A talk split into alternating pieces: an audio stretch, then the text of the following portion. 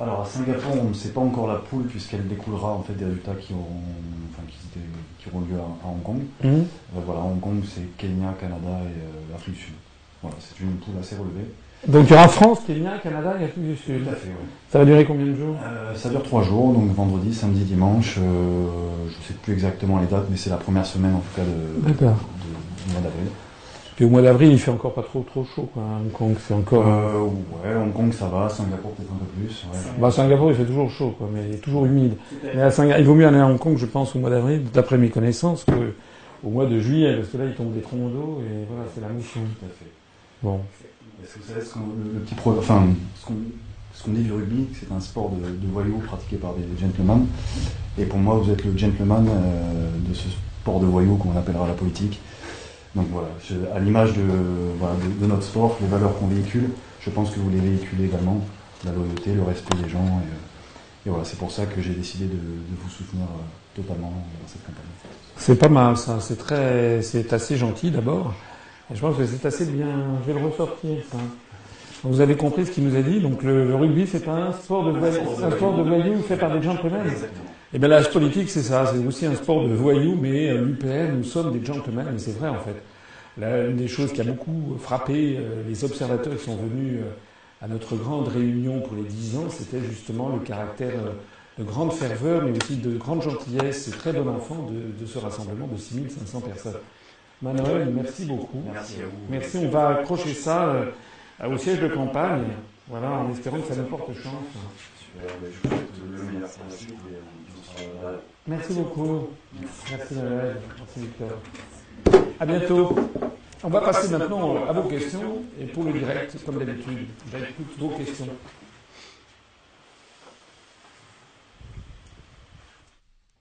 Alors, première question.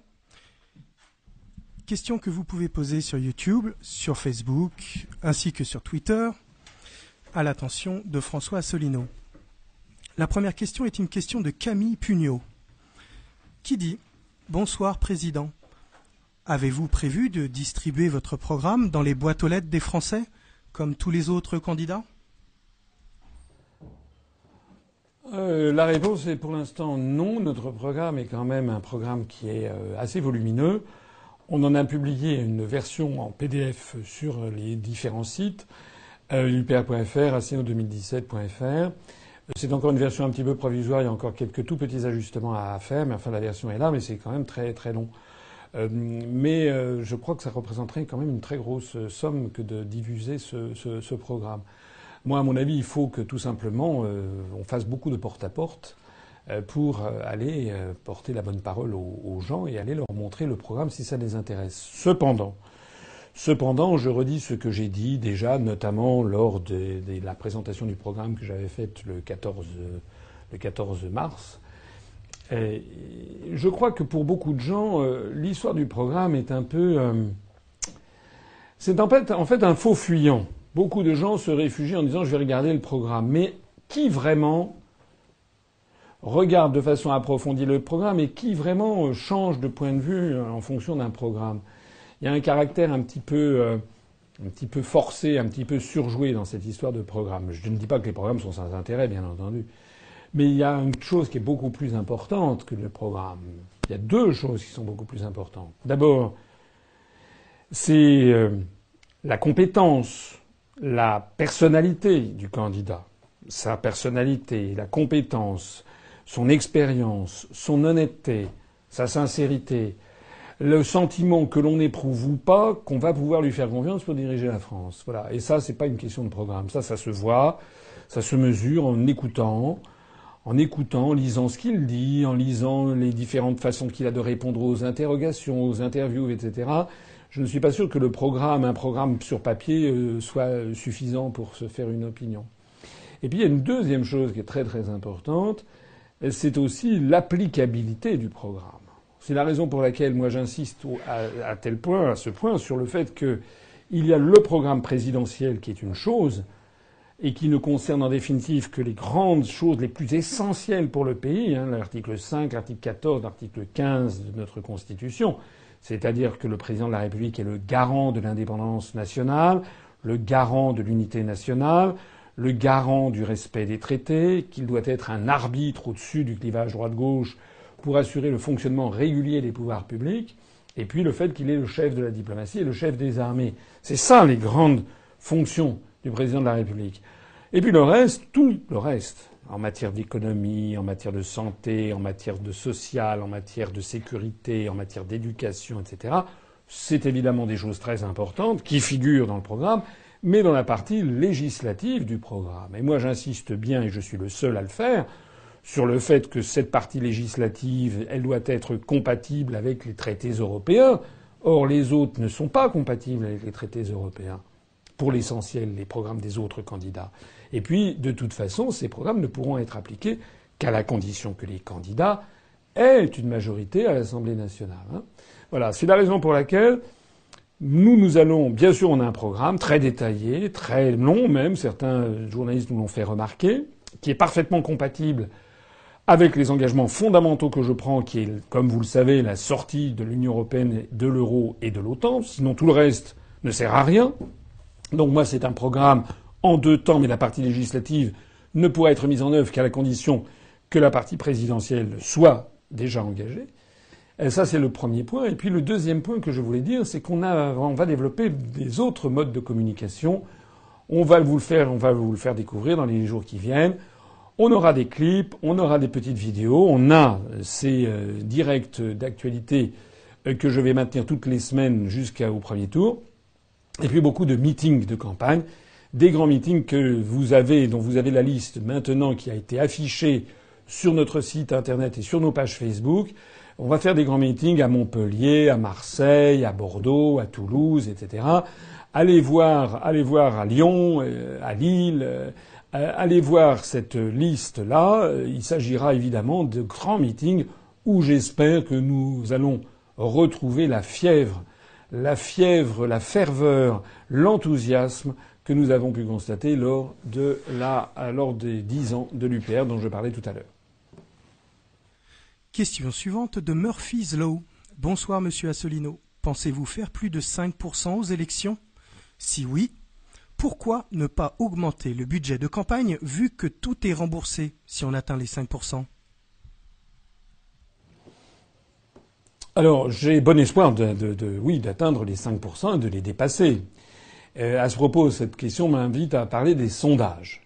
On voit des sondages qui donnent, qui m'ont donné 0,0% dans Paris Match ça m'a fait rire. C'est un petit peu comme les zéro parrainages que j'avais obtenus, paraît-il, d'après le Conseil constitutionnel, lors de la deuxième parution des euh, parrainages. Vous vous rappelez, j'en ai vu 60 la première fois, zéro la seconde fois. En fait, c'est parce que ça n'avait pas été calculé.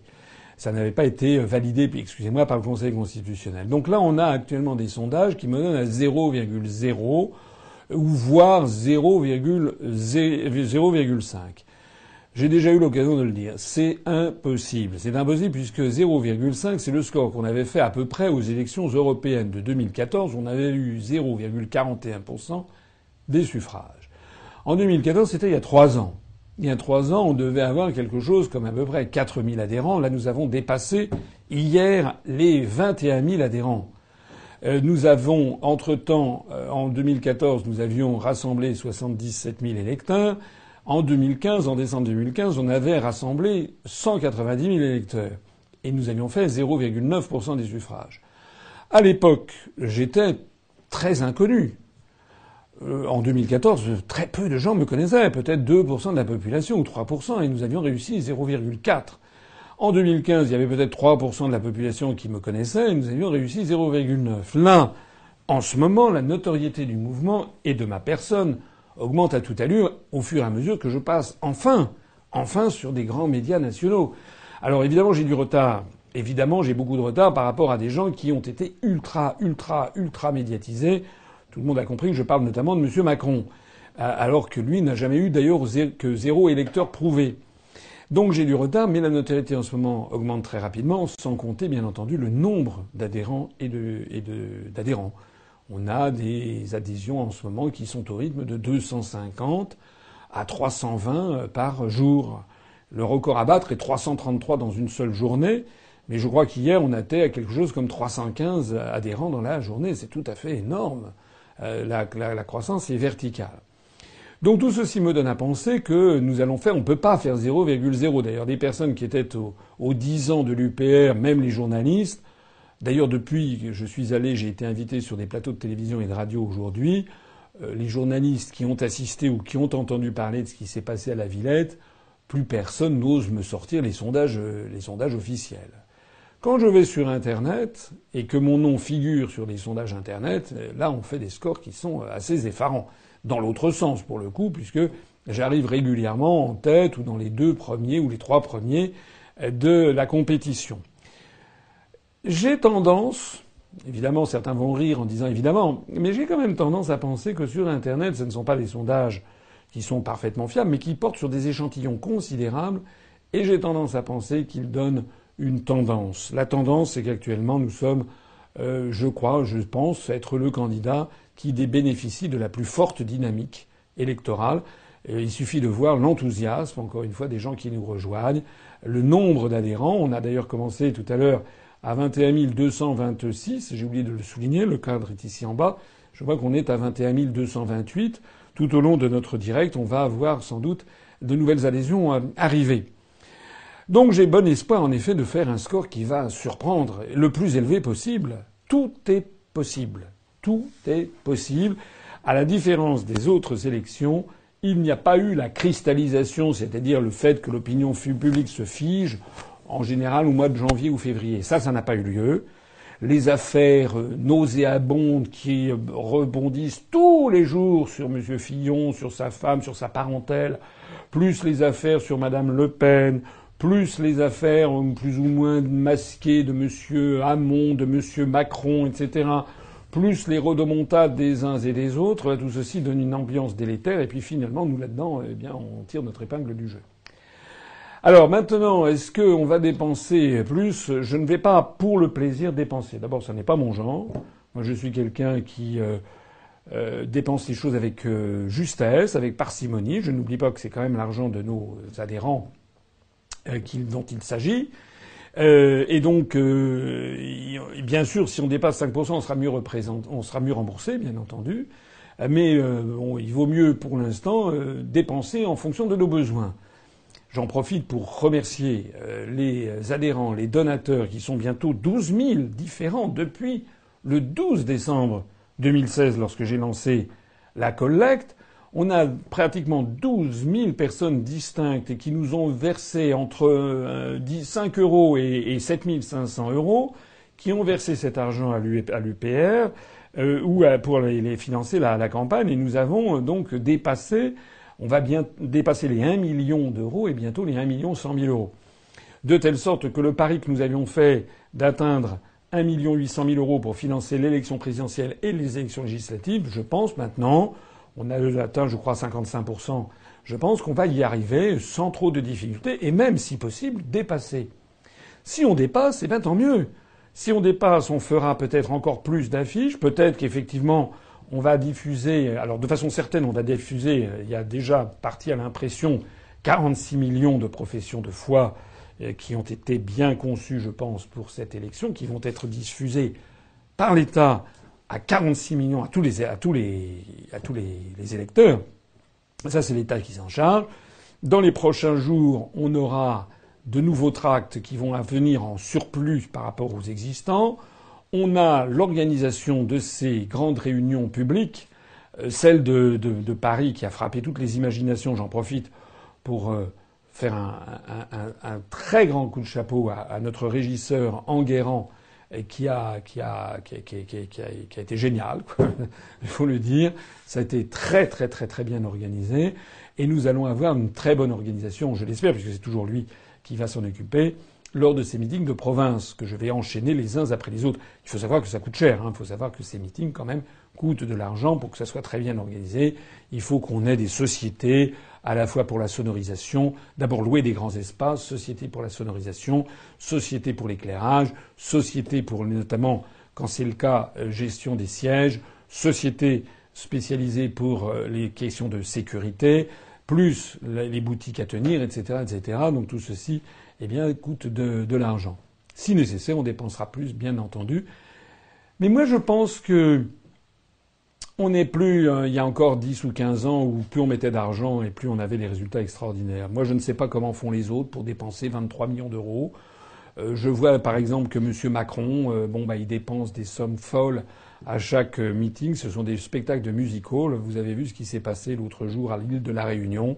En fait, il a fait un bide parce qu'à un moment à partir duquel, eh bien, le, comment dirais-je, le, maquillage tombe, le, voilà, le, la vérité se fait jour. Monsieur Macron n'a rien à dire. Monsieur Macron, c'est du vide sidéral. Les propositions sont creuses. Il dit à chaque personne ce que chaque personne veut entendre. Mais quand on recolle tout ça, tout ce qu'il a mis mis bout à bout, on s'aperçoit qu'il ment du matin au soir. Il tient les promesses les plus contradictoires les unes avec les autres. Ben, tout ceci finit par se voir. C'est pour ça que l'argent, en fait, ne permet pas tout. Et je pense que la révolution parce que je pense que nous sommes en train, au début d'un processus de nature révolutionnaire, je j'ose le dire, la révolution tranquille, la révolution par les urnes qu'on est en train d'initier, eh bien, euh, finalement, n'a pas besoin de tant d'argent que ça. Il a elle a d'abord et avant tout besoin de l'enthousiasme des cœurs et des cerveaux de chacune et de chacun d'entre vous. Question suivante de Emmanuel V. Utopia. Bonsoir, monsieur Assolino. Pensez-vous vous ranger derrière un autre candidat pour espérer passer au second tour? Euh, je ne comprends pas très bien la question, euh, parce que je vois pas. Si je me rangeais derrière un autre candidat, je ne serais par définition pas au second tour. Euh, ça voudrait dire qu'il faudrait que je me mette derrière quelqu'un. Donc déjà, je ne comprends pas très bien la question. Et puis deuxièmement, j'ai déjà eu l'occasion de le dire, je suis le seul candidat du Frexit. Voilà. Les onze autres candidats proposent tous une autre Europe, une Europe renégociée, une renégociation des traités, un truc, un machin. Mais clairement et nettement, le seul candidat que les Français éliront le 7 mai prochain, qui s'installera à l'Élysée, le seul candidat qui, une fois installé à l'Élysée, enverra une invitation aux 27 autres chefs d'État et de gouvernement pour leur dire nous allons organiser une grande réunion et lors de ce sommet, je vais vous annoncer officiellement la décision de la France de faire de sortir de l'Union européenne et de l'euro par l'article 50 du traité de l'Union européenne. C'est soit en passant, c'est ce qui va se passer demain, 29 mars, exactement avec les Britanniques, puisque le gouvernement britannique met en œuvre demain l'article 50. Eh bien, le seul candidat qui prend cet engagement solennel devant les Français, c'est moi. Les dix autres ne prennent aucun engagement de cette nature. Donc je vois vraiment pas, mais vraiment pas pourquoi j'irais me mettre derrière un autre candidat qui dit pas la même chose que moi et qui propose une autre offre.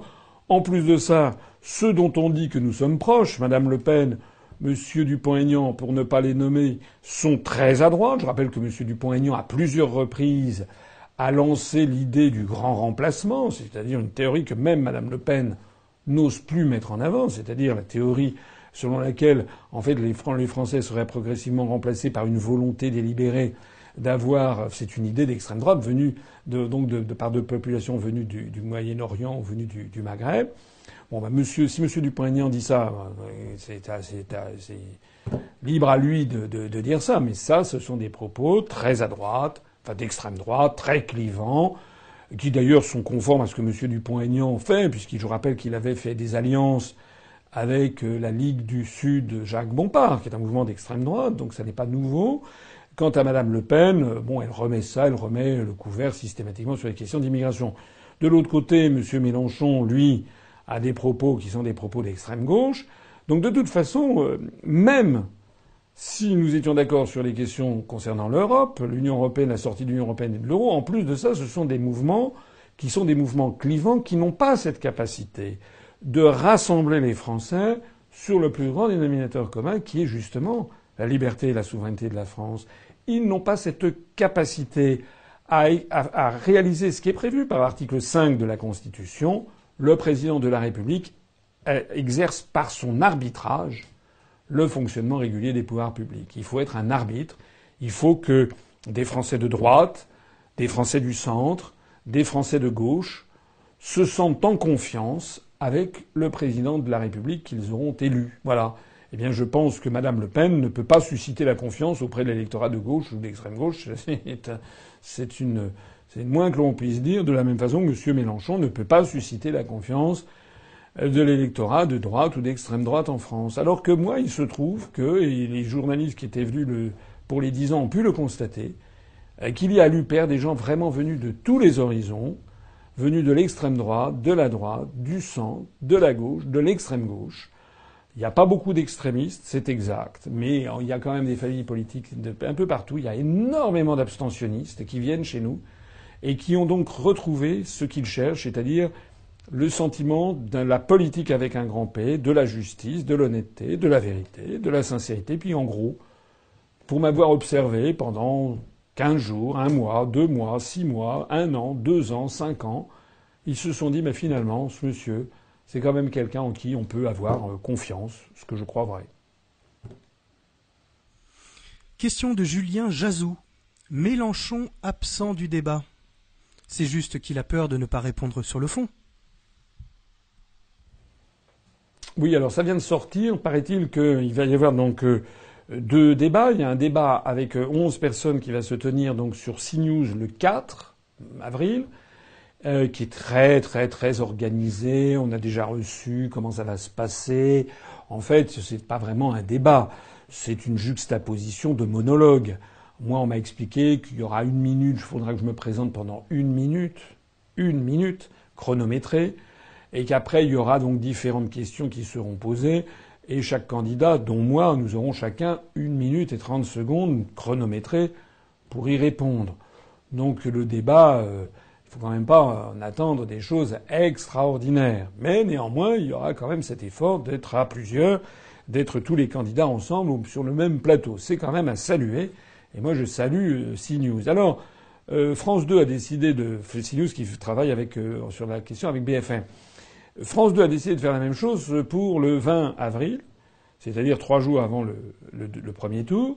On a été prévenu depuis déjà une bonne semaine, donc on, nous on a pris nos dispositions. Et puis alors voilà, on apprend aujourd'hui que M. Mélenchon aurait décidé de faire sa diva et donc de ne pas y aller. Bon, on va voir, je ne sais pas, moi je trouve ça incroyable parce que lorsqu'il a été invité chez TF1, M. Mélenchon a versé une larme de crocodile, comme je l'avais annoncé à l'avance, comme M. Macron en disant c'est très dommage, c'est pas normal que tous les candidats soient pas là. Puis voilà que maintenant, il va y avoir tous les candidats qui sont sur France 2, ça ne va pas encore cette fois-ci, il faudrait se mettre aux abonnés absents, semble-t-il. Moi je trouve ça encore une mélanchonnade, encore un enfumage invraisemblable. Paraît-il d'ailleurs, d'après les informations de ce soir, mais tout ça, ça peut bouger, ça peut revenir sur sa décision, j'en sais rien. Mais on apprenait que M. Macron allait, suivre le même chemin. En définitive, tout ceci témoigne du fait que peut-être ils n'ont pas très envie euh, d'être confrontés à d'autres candidats et peut-être notamment à moi. C'est pas impossible.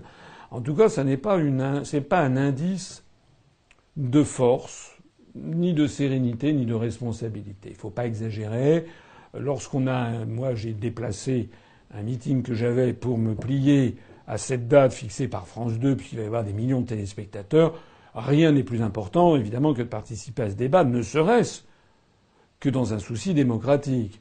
Jouer la diva, c'est pas bon. Je trouve que ça fait capricieux et ça montre au passage toute l'hypocrisie du discours tenu auparavant. Cela étant, je note que M. Mélenchon, comme d'ailleurs M. Macron, euh, comme d'ailleurs Madame Le Pen, soit dit en passant, ne sont pas avares de jouer les filles de l'air et de se mettre aux abonnés absents. Moi, j'avais accepté, j'en avais déjà parlé, de passer sur euh, un blog qui s'appelle Thinkerview. Euh, j'ai été pendant une heure et demie asticoté par la personne qui travaille pour Thinkerview. Vous pouvez le trouver d'ailleurs sur Internet qui m'a posé des questions qui étaient quand même parfois euh, vraiment du rentre-dedans, déstabilisantes au passage, parfois un flux de questions, etc. Et donc c'était euh, une façon aussi de mesurer la capacité d'un responsable politique à avoir euh, l'esprit de répartie, à garder son sang-froid, à pouvoir répondre tout à trac à des questions imprévues, etc. Rien à voir avec les débats Là, le débat, les débats sont, organisés. Là, c'était pas du tout ça.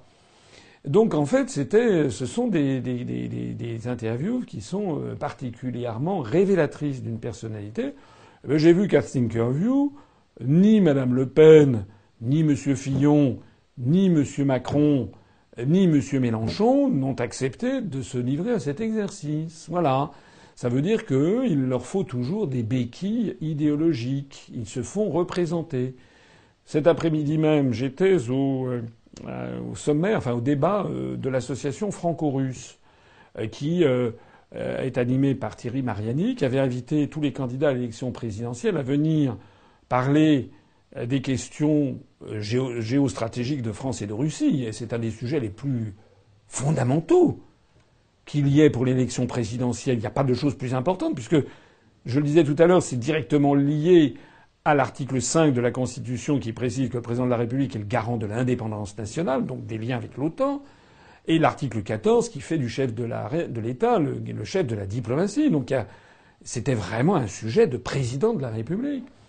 Eh bien, sur les 11 candidats à, euh, à l'élection, sont allés, c'était à l'Assemblée nationale que ça se tenait, eh bien, il y a euh, quatre candidats qui euh, n'y sont pas allés. Euh, il y en a un qui a absolument refusé d'y aller et de se faire représenter, c'est M. Macron. Ça augure bien, ou plus exactement, ça augure très mal de ce qui se passerait si M. Macron était élu président de la République, ce qui n'aura jamais lieu d'ailleurs.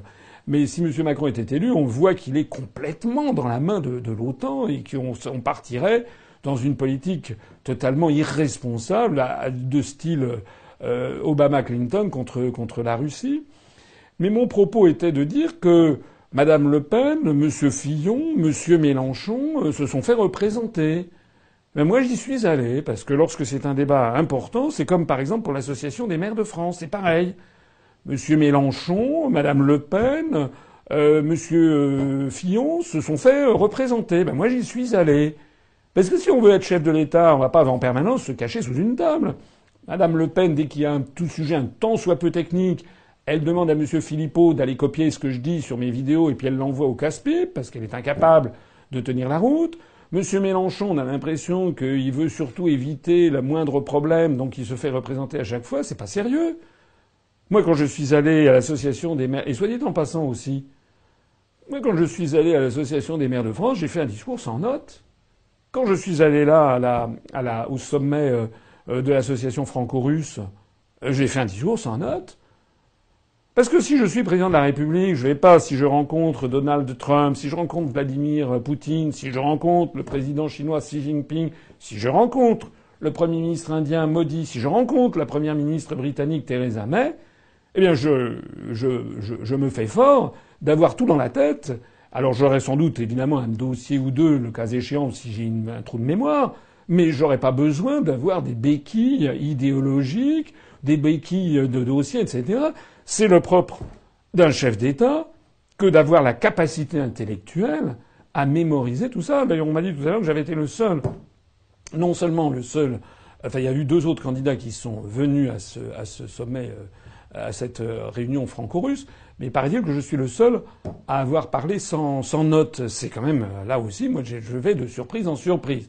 La dernière surprise du même genre, d'ailleurs, je le signale, c'est là, c'est ce qu'on a appris lors de la préparation du débat sur CNews. Il y avait euh, donc nous, moi j'avais un représentant, Thibault Longeon, qui a participé à la préparation avec les représentants des différents candidats. Et puis il y avait le candidat de M. Fillon qui a demandé la possibilité que M. Fillon ait son téléphone portable, parce que paraît-il, sa conseillère en communication, Anne Méo, qui est ultra célèbre, paraît-il, lui envoie euh, des, euh, SMS pendant le truc en disant tenez-vous droit, euh, ben là, ne, vous grattez pas le nez, ne vous mettez pas le doigt dans le nez. Enfin, c'est dingue. Voilà, ça veut dire que si M. Fillon était président de la République, il faudrait qu'il ait des SMS en disant il faut serrer la main à M. Poutine, alors attention, là il faut que je fasse attention, il faut que je dise et ça. Mais qu'est-ce que c'est que cette histoire? Vous imaginez la même chose du temps de Charles de Gaulle? Non. Non, non, il faut avoir quelque chose de sérieux. D'ailleurs, il a été décidé par les organisateurs qu'on n'avait pas le droit à avoir un téléphone portable pendant l'émission. Ça fait, moi, ça me rappelle quand j'étais, quand j'étais, quand j'étais élève étudiant, il y avait des, étudiants qui avaient des antisèches. Bon, euh, voilà, c'est pas sérieux. C'était d'ailleurs jamais les meilleurs étudiants qui avaient des antisèches, soit dit en passant. Question suivante de Tom Viquenel. Bonsoir, monsieur Asselineau. Comptez-vous proposer d'autres débats en dehors des débats organisés par les grandes chaînes médiatiques? Euh, Honnêtement, euh, ça sera difficile. Parce que ce qu'il faut comprendre, ce qu'il faut savoir, c'est que, en ce moment, je ne vais pas m'en plaindre, mais nous sommes, nous sommes ensevelis sous les demandes de, médiatiques. Euh, parce que euh, il y a le principe d'équité, le principe d'égalité qui va commencer 15 jours avant, et donc euh, un certain nombre de chaînes sont obligées de montrer patte blanche, enfin à peu près devant le CSA. Donc on a beaucoup de demandes. il n'y a pas que les chaînes télévisées et radio suivies par le CSA, il y a également plein de blogs ou de radio de la bande FM, de télévision de la bande FM, ou des blogs de jeunes, etc., qui nous sollicitent. Et moi, c'est comme ça, c'est dans ma nature. Moi, je ne suis pas quelqu'un euh, qui euh, juge en fonction de la taille, en fonction de la notoriété. C'est pas mon seul critère. Bien sûr, si je suis invité au TF1 20h, j'y vais, évidemment. De même que j'irai demain, je suis chez Jean-Jacques Bourdin euh, sur RVMC pour de nouveau 8 minutes, mais il m'a promis de me réinviter pour un peu plus longtemps dans quelques jours. Euh, voilà. Mais moi, je suis quelqu'un de fidèle et je suis quelqu'un qui n'oublie pas ceux qui m'ont aidé du temps où nous étions tout petits et où j'étais bien isolé. Voilà. C'est la raison pour laquelle je mets un point d'honneur, un point d'honneur à aller dans les radios de la bande FM qui ont une autorité bien inférieure aux très grandes radios nationales, mais celles qui m'ont invité depuis plusieurs années. Je suis allé à Beurre FM, je suis allé avec beaucoup de plaisir à Radio Tropique FM, je vais aller bientôt sur Oumma TV, sur Berber TV, peut-être aussi sur Radio Notre-Dame, etc. C'est-à-dire toutes ces radios qui, ces télévisions qui, euh, du temps où nous étions petits et très peu connus, m'ont donné, ont eu la gentillesse de me donner la parole. Je ne les oublie pas. Alors tout ceci, ça fait beaucoup. D'autant plus que je donne aussi, je donne mon temps de parole. Euh, je suis allé, j'ai accordé du, euh, de la, du temps à des, à des petits sites jeunes, par exemple Minute Buzz, qui a fait un truc très sympathique avec des jeunes formidables. Euh, je suis allé aussi, euh, enfin vous allez voir, ça va sortir dans les jours qui viennent. Aujourd'hui, ce soir même, j'ai, euh, vient de sortir une longue interview que j'ai donnée à Hérodote.net, qui est un site historique, avec des dizaines et dizaines de milliers d'internautes qui vont visiter ce site. J'ai fait une très longue interview euh, justement au sujet de l'histoire de mon pays ou de l'histoire du monde. Ils m'ont interrogé. Je pense que ça va intéresser les gens. j'ai aussi donné du temps à Antenne Réunion sur la, situation à l'île de la Réunion, à France Outre-mer. Euh, je vais donner aussi du temps de parole à des médias euh, internationaux, euh, notamment à la, au journal El País, journal espagnol demain, à des journaux allemands, anglais, etc. Donc tout ceci, ça fait une telle avalanche de demandes médiatiques, sans compter les meetings qui sont quand même fatigants et, il faut quand même se déplacer, sans compter les réunions. Je vais aller demain, enfin après-demain matin, je serai à Brest euh, pendant quelques heures pour participer au congrès de la FNSEA, le congrès national où je suis invité. Euh, je participerai également à une réunion du MEDEF. Donc j'essaye aussi d'aller voir des socioprofessionnels. Donc tout ceci fait que, et j'en arrive à la conclusion, je pense qu'il va être difficile d'organiser un débat avec d'autres candidats euh, d'ici le premier tour. Mais si c'était possible et si d'autres candidats le souhaitaient, ce serait bien volontiers.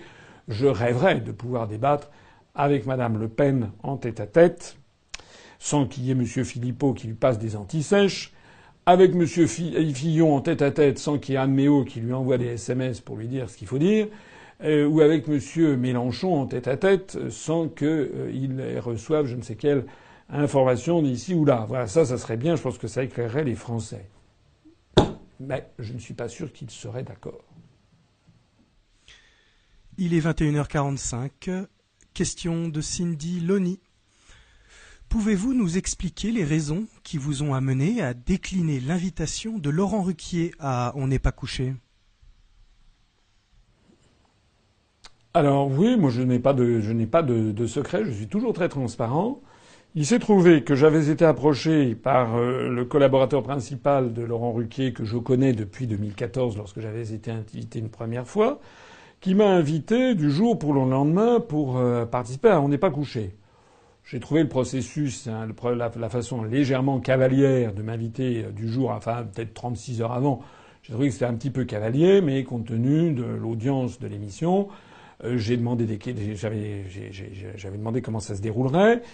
Et euh, le collaborateur de M. Ruquier m'a indiqué qu'il y aurait trois parties. Première partie avec M. Fillon, deuxième partie avec M. Dupont-Aignan, troisième partie avec moi-même. Je passais donc en fin de soirée. Bon, j'avais donné mon accord. Même si j'aurais préféré ne pas passer à minuit et demi, euh, j'avais quand même donné mon accord. Ensuite, le, long, jour où ça devait se, dérouler, euh, moi, on a demandé qu'il y ait la possibilité d'avoir dans le public des membres de l'UPR, parce qu'il y a quand même environ, je sais pas, 200 personnes qui sont invitées. On nous a fait comprendre qu'on n'aurait que 4 ou 5 places. Je l'ai eu saumâtre, parce que je me suis dit, oui, mais alors c'est très gentil tout ça, mais si dans le public ce sont des gens qui sont des partisans d'autres candidats et qui se mettent à me siffler pendant l'émission, c'est quand même pas correct. C'est un véritable traquenard.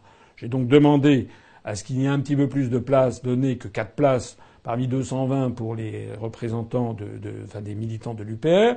Ça m'a été refusé. J'ai quand même dit à un certain nombre de nos militants de se rendre sur place. Ce qu'ils ont fait. Et à leur grande surprise, j'ai été informé en temps réel, une heure avant que je ne parte à l'émission, j'ai découvert ce que personne ne m'avait dit, c'est que M. Fillon avait droit à 50 minutes, M. Dupont-Aignan à 30 minutes, et moi, j'avais droit, non seulement je n'avais droit qu'à 20 minutes, mais ces 20 minutes étaient divisées en deux, puisque je devais être sur le même plateau que M. Cheminade. Donc, il n'était hors de question pour moi d'accepter d'avoir une si courte durée, et de surcroît avec un autre candidat, quel qu'il soit. Je n'ai aucune raison, si ce n'est que des mauvaises raisons que tout le monde peut bien comprendre, et qui est de me mettre avec un euh, candidat qui est euh, que tout le monde connaît et qui a fait des scores très très très très modestes lors d'élections antérieures.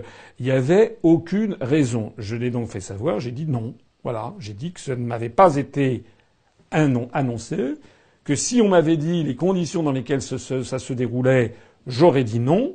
Et comme je l'apprenais euh, une heure avant et uniquement par des informations, euh, euh, comment dirais-je, obtenues parce que nous avions des adhérents qui étaient allés sur place et qui, qui avaient obtenu ça, j'ai fait savoir que je n'irais pas. Voilà. Alors à ce moment-là, ça a fait un petit pataquès, on est oulala, oulala, bon. Mais non, moi je ne suis pas, je ne vais pas ramper, je ne vais pas me mettre à quatre pattes euh, pour participer à une émission d'ailleurs où on me charcute, je n'ai jamais oublié ce qui s'était passé en 2014, où on va charcuter mes propos, et pour, on va ensuite faire des plans de coupe et éventuellement procéder à des amalgames divers et variés que je laisse tout un chacun imaginer. J'ai d'autant plus facilement dit non qu'il se trouve que je passais une excellente soirée dans une petite librairie euh, du 14e arrondissement où j'étais reçu par une librairie hegelienne du, nom du philosophe allemand Hegel. Et dans cette librairie hegelienne où j'ai été reçu par un certain nombre d'intellectuels ou de militants communistes, euh, des membres du Parti communiste français, euh, des voilà qui sont extrêmement intéressés par mes analyses et qui sont très intéressés par euh, le fait d'avoir un candidat qui se réfère au Conseil national de la résistance, dont je rappelle qu'en 1944, il était présidé par Charles de Gaulle, qu'il y avait des gaullistes, mais il y avait une grosse partie de communistes. Et notamment, le programme du CNR a été largement écrit par euh, un communiste de l'époque qui s'appelait Pierre Villon. Voilà. Donc je passais une très bonne soirée. D'ailleurs, au cours de cette soirée, on a noté des convergences. On a vu que certains, moi je ne suis pas communiste, ils le savent parfaitement, mais ils ont compris aussi que j'étais quelqu'un d'honnête que je prenais des engagements solides, notamment les engagements en matière de service public, de renationalisation. Et ça, je m'y tiendrai. Je n'ai qu'une parole.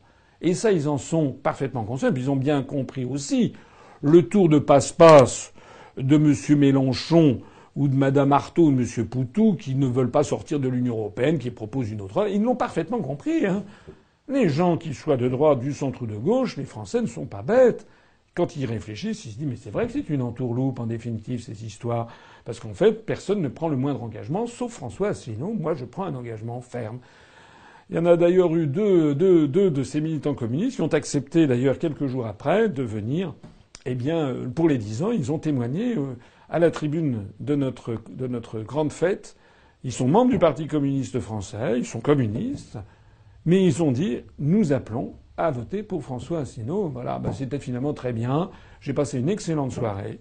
J'ai trouvé des gens qui, euh, comme l'étaient les, communistes, euh, de jadis ou de naguère sont des gens qui ont des convictions arrêtées, mais qui aussi peuvent être des gens qui ont de la droiture et qui savent aussi que dans les moments de grand péril, eh ben, il faut savoir se rassembler. C'est ce qui s'était passé avec la résistance française. Hein, au, sein du Conseil national de la résistance, il y avait des chrétiens, il y avait des communistes, il y avait des gaullistes, il y avait des socialistes, il y avait même des gens d'extrême droite de la cagoule. De Gaulle avait beaucoup tenu à ce qu'il y en eût. Il l'avait demandé spécialement à Jean Moulin. Mais ces gens d'extrême droite étaient d'accord avec tous les autres pour chasser les Allemands. C'était ça l'essentiel. Comme l'avait dit le poète Aragon, poète français, grand poète français communiste Aragon, il avait dit que la résistance rassemblait celui qui croyait au ciel et celui qui n'y croyait pas. Ben, c'est un petit peu l'ambiance qu'il y a eu ce soir-là dans cette librairie. Je remercie encore une fois l'organisateur. C'était vraiment une ambiance tout à fait sympathique et finalement, je n'ai pas regretté de ne pas être allé me faire piéger à On n'est pas couché. Question suivante de Laurent Chailloux. Bonsoir, Monsieur le Président. Votre avis concernant la volonté de l'Écosse de prendre son indépendance et rejoindre l'Union européenne? Alors, euh, je vois au passage que nous sommes à 21 243. On a commencé, c'était 21 226, si mon souvenir, mes souvenirs sont exacts. C'est-à-dire que nous avons eu donc 17 adhésions pendant, depuis le début de, ce direct. Merci à toutes et à tous. C'est le moment d'adhérer. On a une croissance verticale. Pour répondre à cet internaute, euh, il est en train de se passer ce que je crois j'avais déjà, déjà dit, c'est-à-dire que euh, Madame May, le gouvernement britannique, continue à être victime des forces euh, centrifuges attisées par l'Union européenne, par la Commission européenne, dans le cadre de ce que l'on appelle l'Europe des patries. Voilà. Et donc, dans ce cadre-là, des gouvernements autonomistes, comme c'est le gouvernement de Madame Nicola Sturgeon, qui est présidente euh, du gouvernement écossais, réclament l'indépendance dans le cadre de l'Union européenne. Exactement ce que réclame M. Pigdermont, qui est le président de la Généralité de Catalogne en Espagne, qui réclame une Catalogne indépendante, entre guillemets, dans le cadre de l'Union européenne. C'est exactement ce que réclame aussi euh, M. Van Rompuy, qui maintenant qu'il a quitté la Commission européenne, est devenu le chantre de l'indépendance de la Flandre belge dans le cadre de l'Union européenne, c'est-à-dire de la désintégration de la Belgique. C'est également le même propos que tient volontiers M. Jean-Guy Talamone, qui est le président de la collectivité de Corse et qui a dit je verrai de mon vivant une Corse indépendante dans le cadre de l'Union européenne. C'est euh, ce que dit Patrick Lelay en Bretagne. Il dit je verrai une Bretagne indépendante dans le cadre de l'Union européenne. Ce que d'ailleurs soutenait à demi-mot euh, M. Jean-Yves Le Drian, soit dit en passant. Je n'ai pas oublié que le ministre de la Défense a apporté son soutien, euh, a souhaité des bons vœux à l'UDB, l'Union démocratique bretonne, qui le moins qu'on puisse dire, c'est qu'elle n'est pas très éloignée des mouvements autonomistes et indépendantistes bretons. Monsieur Le Drian, qui d'ailleurs a apporté son soutien à M. Macron dans cette espèce de course invraisemblable d'indignité où tout le monde sait à qui va se battre pour être le plus proche de M. Macron parce que tout simplement il a des sondages importants. C'est une honte, c'est abject, c'est invraisemblable. Ça me, donne, presque un peu de peine pour, Benoît Hamon. C'est pour dire quand même à quel point tout ceci est assez révulsant. Le plus cocasse de l'histoire, c'est que le soir du premier tour, ils vont faire triste mine tous ces gens-là. En attendant, et pour revenir à la question, eh bien voilà, ce qui se passe, c'est qu'il y a des forces qui ont décidé, je l'ai expliqué dans ma conférence sur les États-Unis d'Europe, sur l'Europe des euro-régions, il y a des forces qui veulent que les États-Unis d'Europe vers lesquels nous tendons, ce ne soit pas France, Italie, Espagne, Portugal, etc. Non, ils veulent que ce soit Brest, Corsica, Occitania. D'ailleurs, il y a une nouvelle région qui s'est créée en France qui s'appelle Occitanie. Alsace pour l'Alsace, Pays Vascos pour le Pays Basque, Catalunya, euh, Flanders pour la Flandre, Scotland. C'est de ça qu'il s'agit. Je suis non seulement le seul candidat du Frexit, mais je suis aussi le seul candidat à tirer la sonnette d'alarme sur cette affaire. Et je m'adresse ici à tous mes compatriotes, quels qu'ils soient, y compris ceux, bien entendu, qui vivent en Bretagne, en Corse, au Pays Basque, etc. Nous sommes tous français, bien sûr. Moi, j'ai un quart de sang breton, un quart de sang du Tarn, un quart de sang de Haute-Saône et un quart de sang de la Nièvre et du Loiret, d'où venait mon grand-père paternel, dont j'ai hérité du nom. Nous sommes tous français. Imaginez le terrible drame historique et géopolitique que représenterait l'éclatement de notre pays pour avoir des espèces de sous-régions qui seraient totalement dans la main de l'impérialisme américain à submerger déjà la France là, mais alors vous imaginez submergé par l'anglo-saxon, submergé par le TAFTA, submergé. En fait, il s'agit d'avoir la même granulométrie administrative que de l'autre côté de l'Atlantique. Malheureusement, ce sont des choses qui arrivent. Ce sont des choses qui arrivent. La politique de diviser pour régner est une politique constante menée par les États-Unis d'Amérique depuis plusieurs décennies. Parlez-en si vous avez des amis qui étaient yougoslaves, qui ont vu de leur vivant la destruction du pays de leur enfance. Il n'y a rien de plus tragique que cela. Revoyez la destruction de la Tchécoslovaquie. Réfléchissez à la destruction du Soudan, à la destruction euh, de la Somalie, à la destruction de l'Irak, à la destruction de l'Afghanistan, à la tentative de destruction de la Syrie, à l'explosion de l'Union soviétique, aux tentatives de déstabilisation du Xinjiang et du Tibet chinois, au morcellement de l'Ukraine. Il y a maintenant une politique qui s'attaque à l'Union européenne, à l'Europe occidentale, pour en finir avec les grands États-nations hérités de l'histoire.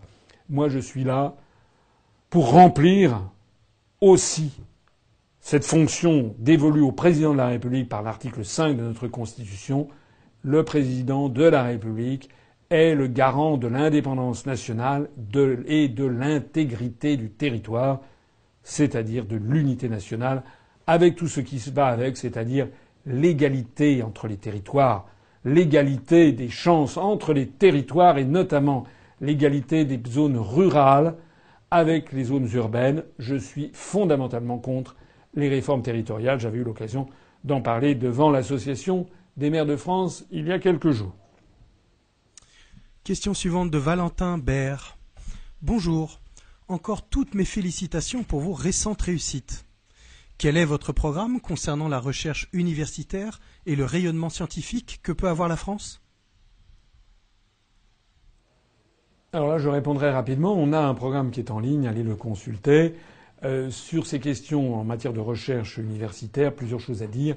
Il faut absolument donner un peu plus d'argent, ça c'est indispensable. Arrêter la course systématique, je ne dis pas qu'il ne faut pas le faire, euh, mais euh, la course systématique à la parution, c'est plus de la recherche, maintenant il s'agit de publier, publier, publier dans des revues à comité de lecture. C'est vrai que c'est important mais pas que ça soit devenu l'alpha et l'oméga de la recherche, et en particulier dans des revues anglo-saxonnes pour s'exprimer en américain. Il faut que la France renoue avec une recherche française. Au passage, d'ailleurs, c'est un drame. C'est une, c'est plus qu'un drame, c'est une faute. Hein. C'était, je crois, c'était. Euh, euh, c'est plus qu'un drame, c'est une faute euh, que de, que de vouloir uniformiser au niveau planétaire la recherche dans une seule et même langue. Les langues véhiculent un façonnage de l'esprit humain, une vision du monde, une conception du monde. Et donc, si, imaginons que demain tous les chercheurs mondiaux parlent l'américain, ce serait une fantastique et tragique atrophie de l'esprit et de la recherche humaine. Au contraire, plus il y aura de chercheurs chinois qui chercheront en chinois, des chercheurs français qui chercheront en français, des Russes en russe, des Japonais en japonais, des Arabes en arabe, des Indiens en hindi ou en telugu ou en Canada, etc., ou en tamoul, dans ces langues du sous-continent indien, des chercheurs espagnols en espagnol, des Brésiliens en portugais, etc., etc., et plus l'esprit humain pourra faire des découvertes. Voilà. Donc moi, je suis très cohérent avec tout, je pense, avec tout mon, programme. Assurer une plus grande liberté de recherche aux chercheurs. Arrêter de diminuer, diminuer, diminuer constamment les travaux de recherche fondamentale et les crédits qui vont avec. Arrêter de forcer les chercheurs à annonner dans la langue du maître, c'est-à-dire en anglo, en globish, en anglo-américain, et avoir en revanche des exigences, on peut avoir des, exigences de comité de lecture de, revues scientifiques en français, on peut avoir également des concours en français sur d'autres sujets, mais ça ne veut, ce que je dis n'est pas de faire baisser l'exigence, mais de permettre aux chercheurs d'avoir ce qui est la chose la plus importante. Un, la liberté de l'esprit. Deux, l'argent pour le faire. Trois, la possibilité de, raisonner et de réfléchir dans sa langue maternelle. Question de Jean-Philippe Benoît. Bonsoir, monsieur Assolino. Vous avez déjà abordé les problèmes de chômage. Que pensez-vous de l'informatisation et la, la robotisation pardon, croissante Quel avenir, selon vous, pour la valeur de travail? Alors ça, c'est une vraie question. C'est une vraie question qui n'est pas facile, à laquelle il n'est pas facile de répondre parce que on fait de la futurologie.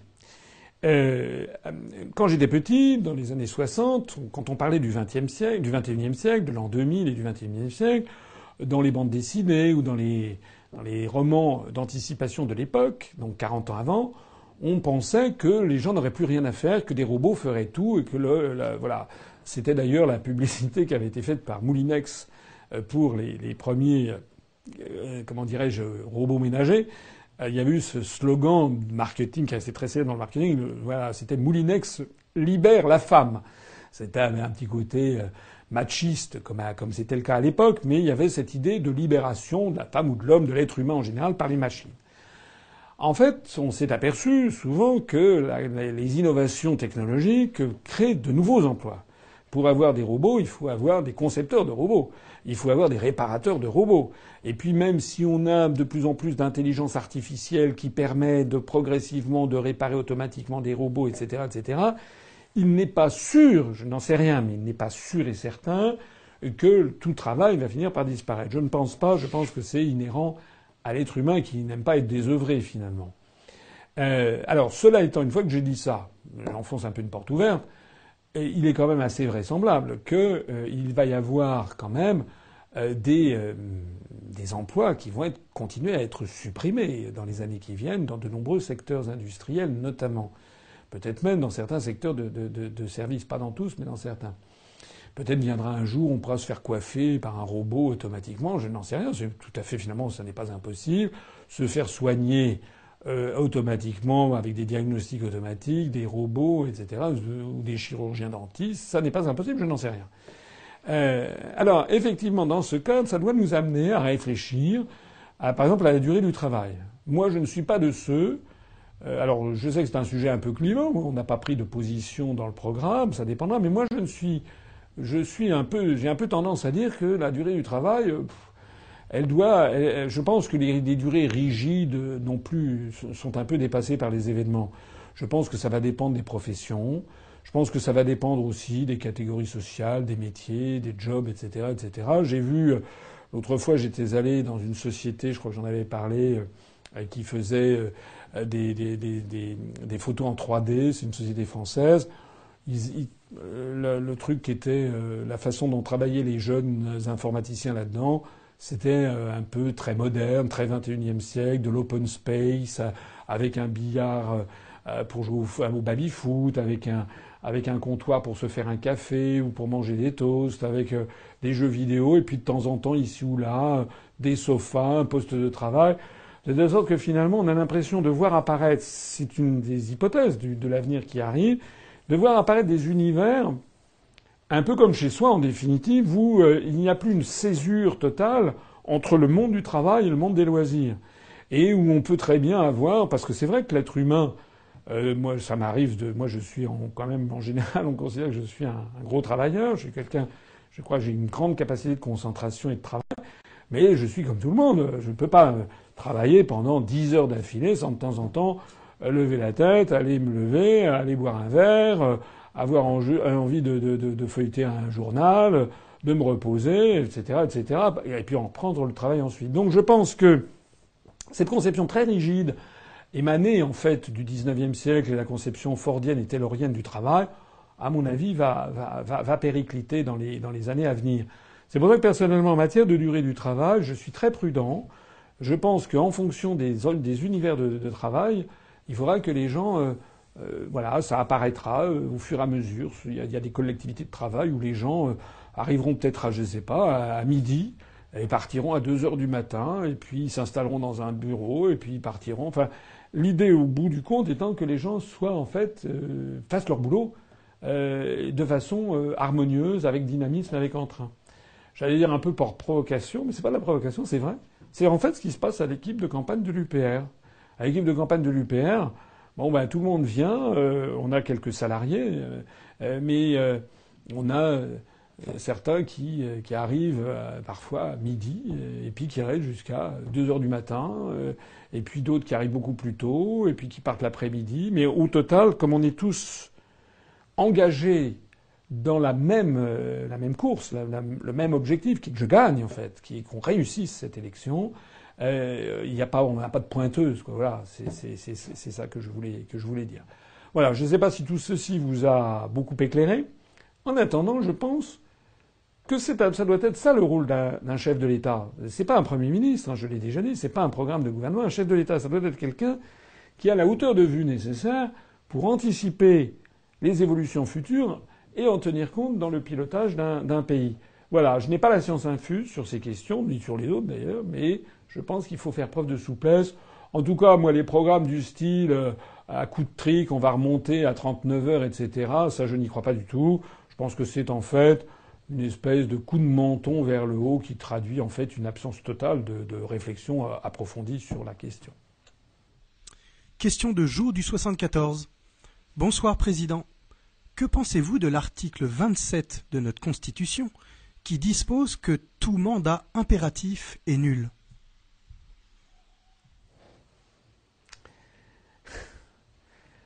C'est une euh, question assez pertinente, même très pertinente, parce que j'avoue, c'est un souvenir d'étudiant.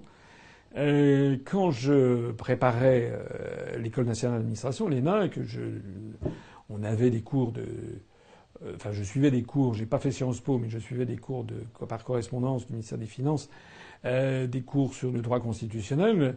puis j'ai toujours aimé les questions constitutionnelles. Pour tout dire, c'est quelque chose. C'est comme ça. Il y a d'autres aspects du droit que j'aime moins, mais le droit international et le droit constitutionnel, ça m'a toujours intéressé. C'est comme ça. Euh, et quand je lisais cet article, ça me laissait un peu rêveur et songeur. Je ne comprenais pas très bien ce que ça voulait dire. En fait, ça veut dire, pour ceux qui ne le sauraient pas, qu'effectivement, un mandat où euh, quelqu'un, un élu, prendrait l'engagement euh, absolu de faire quelque chose, eh bien, ce mandat serait nul. C'est-à-dire qu'on ne peut pas forcer un élu à faire quelque chose.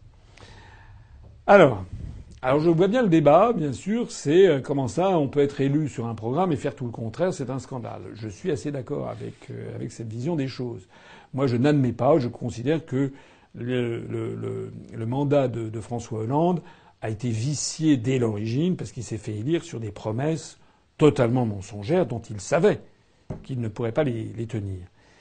Mais je comprends aussi, à contrario, le raisonnement qui dit, mais il peut arriver dans l'histoire d'un peuple et d'une nation que un, quelqu'un qui soit élu, à quelque niveau que ce soit, soit amené du fait de circonstances totalement nouvelles, de circonstances exceptionnelles qui n'étaient absolument pas prévisibles six mois auparavant, à prendre des mesures qui sont le contraire exact de ce qu'il avait pu promettre au moment de l'élection Or, euh, dans ces conditions, imaginons, je ne sais pas, un conflit armé, par exemple, qui amène à, euh, on peut pas, euh, l'idée selon laquelle un mandat impératif serait, pourrait avoir lieu, si d'un seul coup les conditions changent du tout au tout, à ce moment-là que les, les, les élus soient tous virés au moment, par exemple, où il y aurait un conflit. C'est vrai que on n'imagine pas très bien la, scène.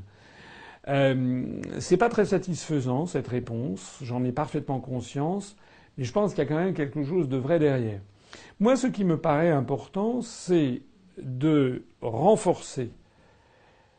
En fait, tout ça, ça vient, c'est comme, le dit le proverbe chinois, le poisson pourri par la tête. Euh, ou la langue des hommes, vous savez, qui peut être à la fois la pire et la meilleure des choses. La constitution de la Ve République, elle peut être la meilleure des choses si elle est appliquée par quelqu'un qui a de l'éthique personnelle, qui a de la bonne foi. Voilà. Si c'est quelqu'un qui fait les choses avec honnêteté et qui est obligé, euh, voilà, de, qui essaie de mettre en œuvre son, son programme. Euh, et puis si malheureusement des circonstances extraordinaires l'empêchent, qu'il le dise à ce moment-là. Euh, mais évidemment, cette, cet article 27 est la porte ouverte à la, à la comment dirais-je, aux manipulations, aux mensonges de toute, de toute nature. Moi, je pense, en tout cas, je le répète pour les gens qui ne le sauraient pas, qu'il faut renforcer le pouvoir du peuple. Et renforcer comment? Avec le référendum d'initiative populaire. Que je suis, je ne sais pas si je suis le seul, mais en tout cas, j'en parle beaucoup. Je n'ai pas beaucoup entendu parler d'autres candidats en parler.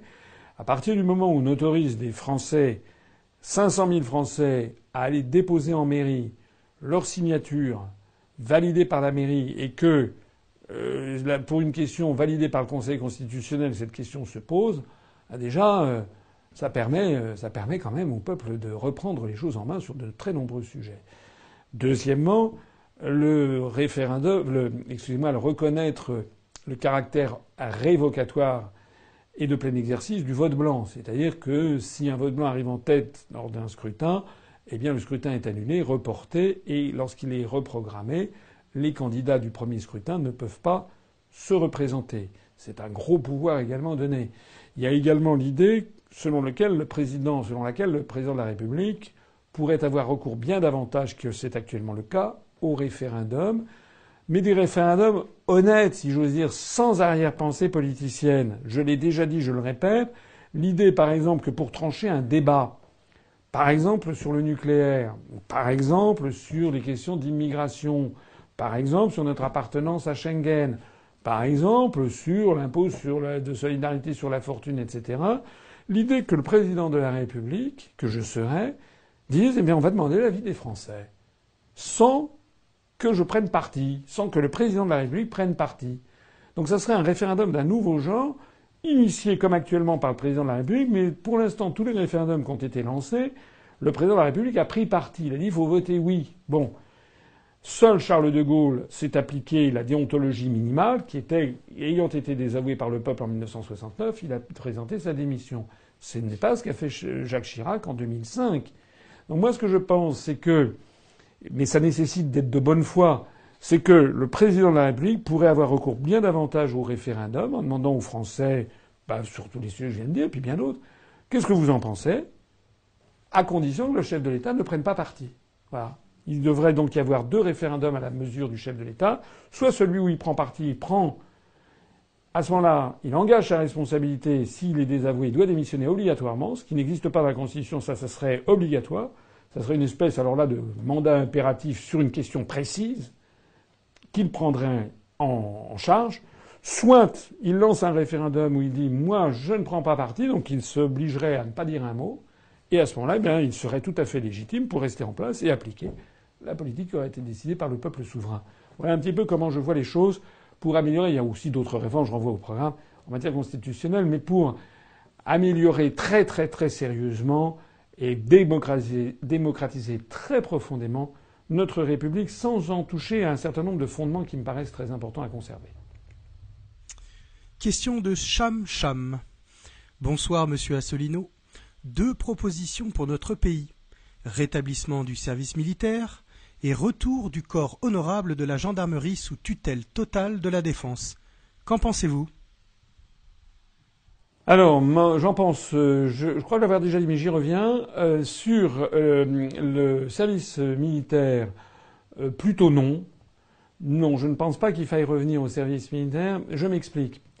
Je comprends très bien l'idée qui consiste à dire il faut, il est important que des jeunes, qu'une classe d'une tranche d'âge ait le moyen de vivre ensemble une expérience en commun. Ça, c'est vrai et notamment de, développer le, vivre ensemble, en particulier pour lutter contre tous les phénomènes de ghettoisation, de communautarisme, etc. Tout ça, c'est tout à fait vrai.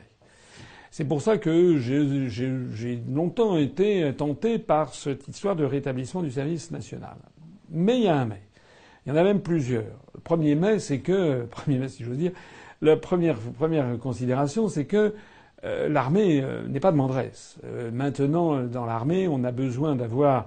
Ce sont des métiers de plus en plus techniques et sophistiqués, et on n'est pas sûr que l'armée ait, matière à employer 400 000 bidas si on se comme on disait jadis, 400 000 appelés du contingent si on se tient au seul garçon. Mais comme on est dans un univers maintenant où on ne fait plus de séparation entre les garçons et les filles, où il y aurait 850 000 euh, garçons et filles à gérer chaque année, c'est tout à fait énorme. C'était déjà vrai il y a 20 ans, euh, un peu plus même, quand le service euh, national a été supprimé. Et c'était tellement vrai que vers la fin de ce service national, il y avait eu énormément d'exemptions qui avaient été accordées. En gros, il y avait pratiquement plus que la moitié. D'abord, les filles ne devaient pas le faire, les garçons devait le faire, mais il y avait pratiquement plus que la moitié des garçons qui le faisaient, tellement il y avait d'exemptions. Donc, parce qu'il y avait des difficultés budgétaires, parce qu'on ne savait pas très bien quoi en faire, euh, voilà, ça, ça n'était plus le service militaire universel que l'on connaissait. S'y ajoutait un autre phénomène, c'est que parfois, bon ben, les appelés n'étaient pas reçus dans des conditions formidables, et bien il y en avait parfois qui repartaient de là avec une idée euh, particulièrement négative de l'armée, ce qui est quand même le contraire de l'objectif recherché. Donc moi je ne pense pas que ce soit une bonne chose de rétablir le service national.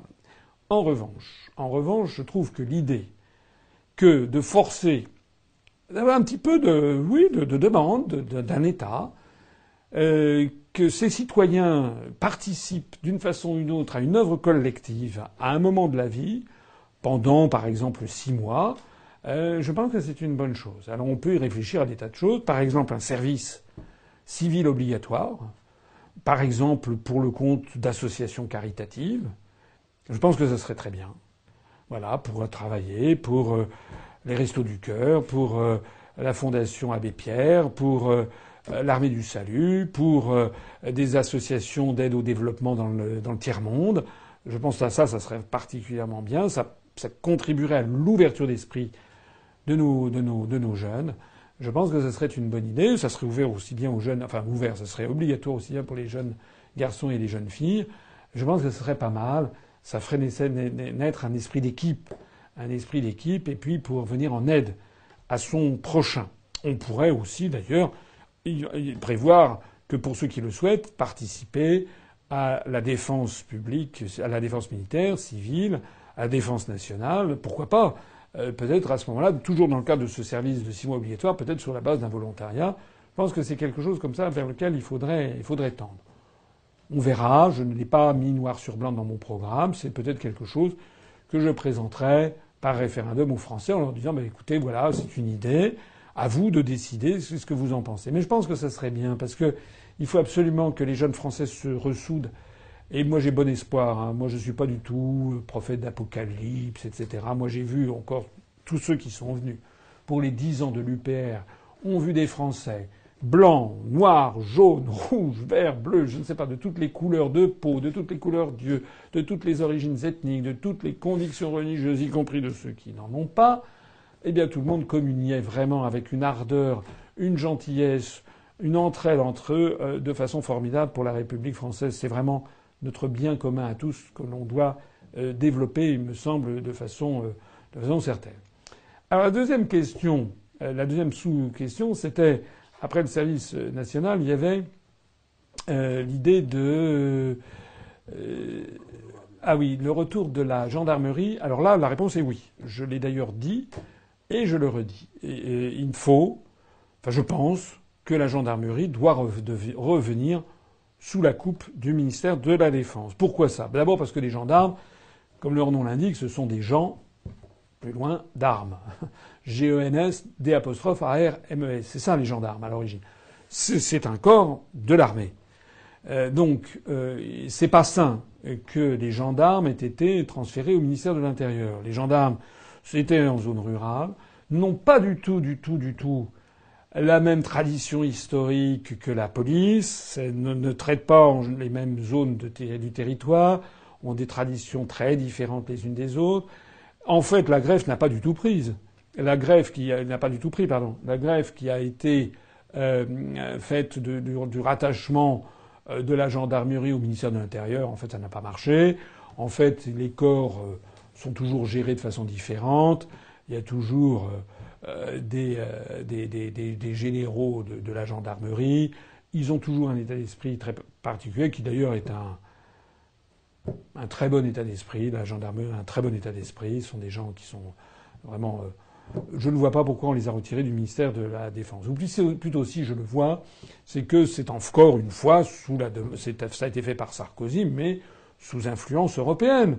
Parce que euh, cette dichotomie qui existe en France entre la police plutôt dans les zones urbaines et la gendarmerie plutôt dans les zones rurales, eh bien, elle existe en France et donc ça n'a pas plu aux dictateurs en, costume, en costume cravate élu par personne et venu de je sais pas quoi, moi, de, de, pays du, de Scandinave ou, ou d'Europe de l'Est qui ont jugé que à l'Union européenne, qui ont jugé que la France n'avait pas à faire ça. Bon, comme vous le savez, nous nous sortirons de l'Union européenne et donc j'ai prévu dans mon programme de rattacher la gendarmerie au ministère de la Défense. Au passage, tout le monde sera content. Hein. Police, gendarmerie, ministère de l'Intérieur, ministère de la Défense, tout le monde sera content.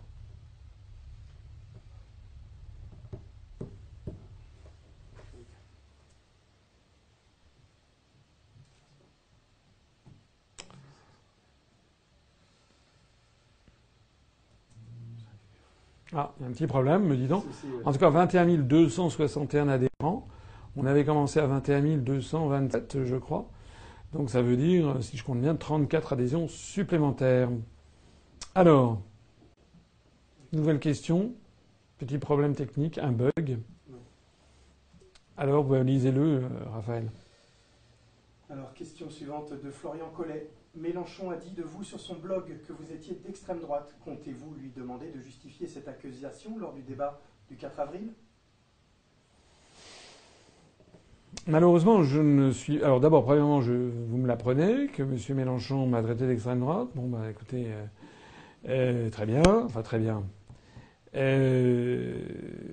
Alors malheureusement, je ne pense pas que le 4 avril, il n'y a, pas vraiment de débat. Je l'ai dit tout à l'heure, tout ça va être hyper réglementé au cordeau, une minute par-ci, une minute par-ça.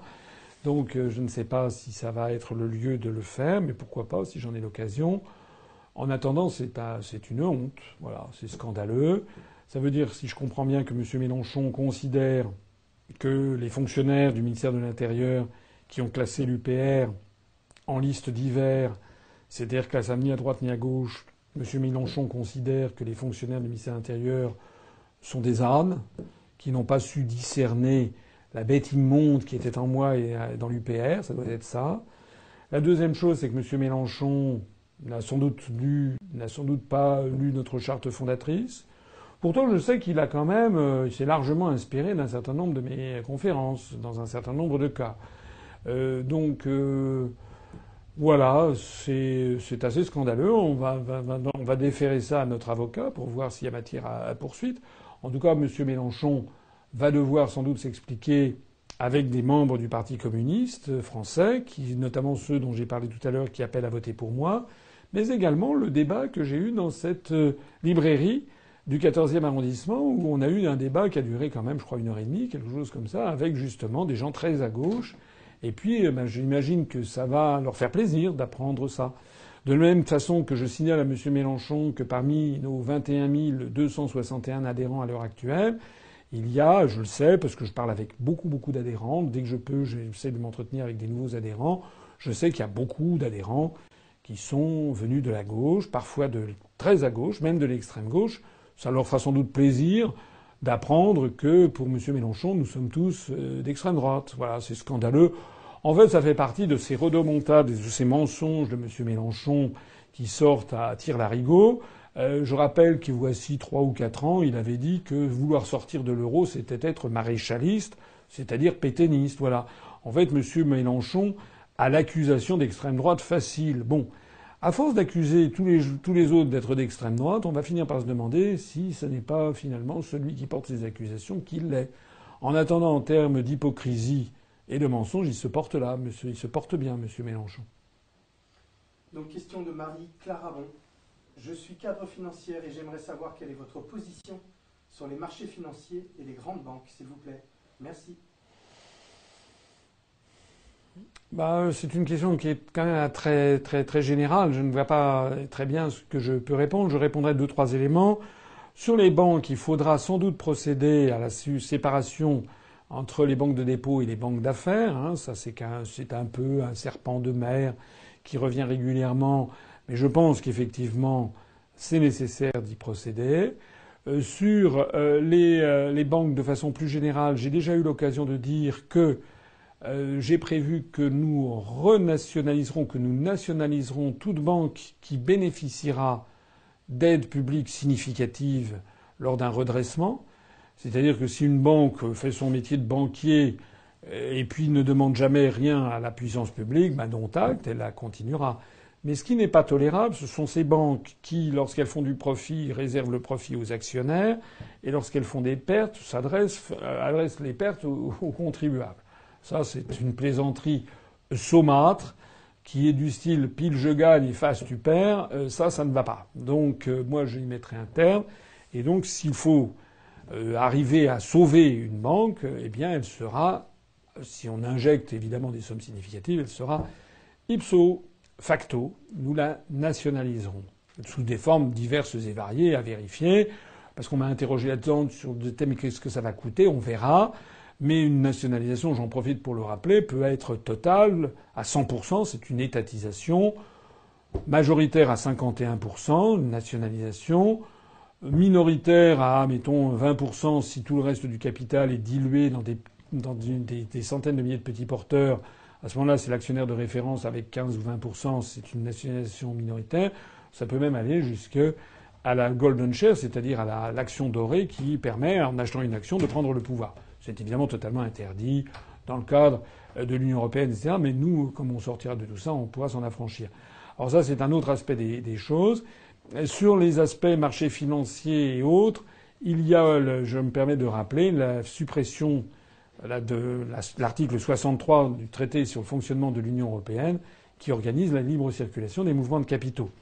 Donc nous pourrons, en tant que de besoin, nous livrer à une bien meilleure chasse euh, à la, comment dirais-je, à la fraude fiscale en regardant les flux financiers qui peuvent avoir lieu à travers transfrontaliers, notamment pour les grandes entreprises.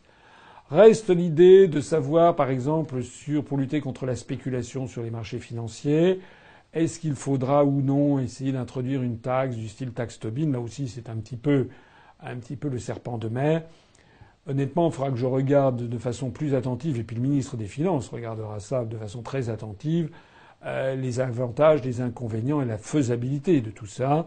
Moi, je suis quelqu'un de sérieux, de responsable. Je n'aime pas lancer des promesses comme ça à la cantonade si je ne suis pas sûr et certain de pouvoir le faire. Mais si on peut avoir des dispositifs de type taxe Tobin qui permettent de lutter contre la spéculation à outrance et ils seront, je pense, et si on peut les mettre en œuvre sans que ça ne déstabilise la position de la France euh, au niveau international, euh, si on arrive notamment à susciter euh, d'autres pays qui nous rejoindraient, je pense que ce serait une bonne, chose.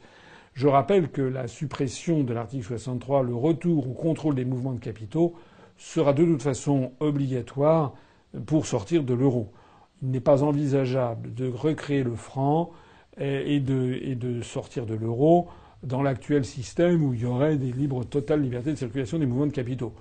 Ça n'est pas fait pour effrayer d'ailleurs en fait les élites qui nous dirigent. Je rappelle qu'au moment de la crise de l'euro à Chypre, alors même que c'était interdit par les traités, d'un seul coup d'un seul, les dirigeants européistes ont décidé de se soustraire à l'article 63 pour ce qui concernait les mouvements de capitaux de et vers l'île de Chypre qui d'un seul coup n'ont plus été possibles comme ça. Donc ça, il suffira de le créer avec l'accord de nos partenaires. Je suis convaincu que les Allemands ou les Anglais, par exemple, euh, ou les autres peuples, mais plutôt les peuples de la zone euro, à commencer par l'Allemagne, la Finlande, le Luxembourg et les Pays-Bas, qui sont créditeurs dans le système Target 2, seront les premiers à vouloir réintroduire un, contrôle des mouvements de, de capitaux euh, pour éviter euh, une déstabilisation de la zone euro lorsque nous sortirons de l'euro et que nous recréerons le franc. J'ai une question de Thinkerview. Une question qui dit Que pensez-vous du fait qu'un avocat puisse être mis sur écoute par la police et qu'il ne puisse plus garantir la confidentialité des questions avec son client? Ça, ça n'est pas normal, c'est tout. Ah. Si, si, le cas est réellement avéré, ça n'est pas normal. J'en profite pour redire que dans mon programme, il y a d'ailleurs un programme très, tout un pan du programme euh, sur, qui sera plutôt de nature législative d'ailleurs. Hein. J'en profite toujours pour le préciser. C'est plus de nature législative que de nature euh, présidentielle, même si le président de la République est le président de la, tête du Conseil supérieur de la magistrature. Mais euh, ça sera de nature législative. Mais j'ai un programme qui consiste au rétablissement des libertés publiques, avec notamment, notamment rétablir le secret des correspondances.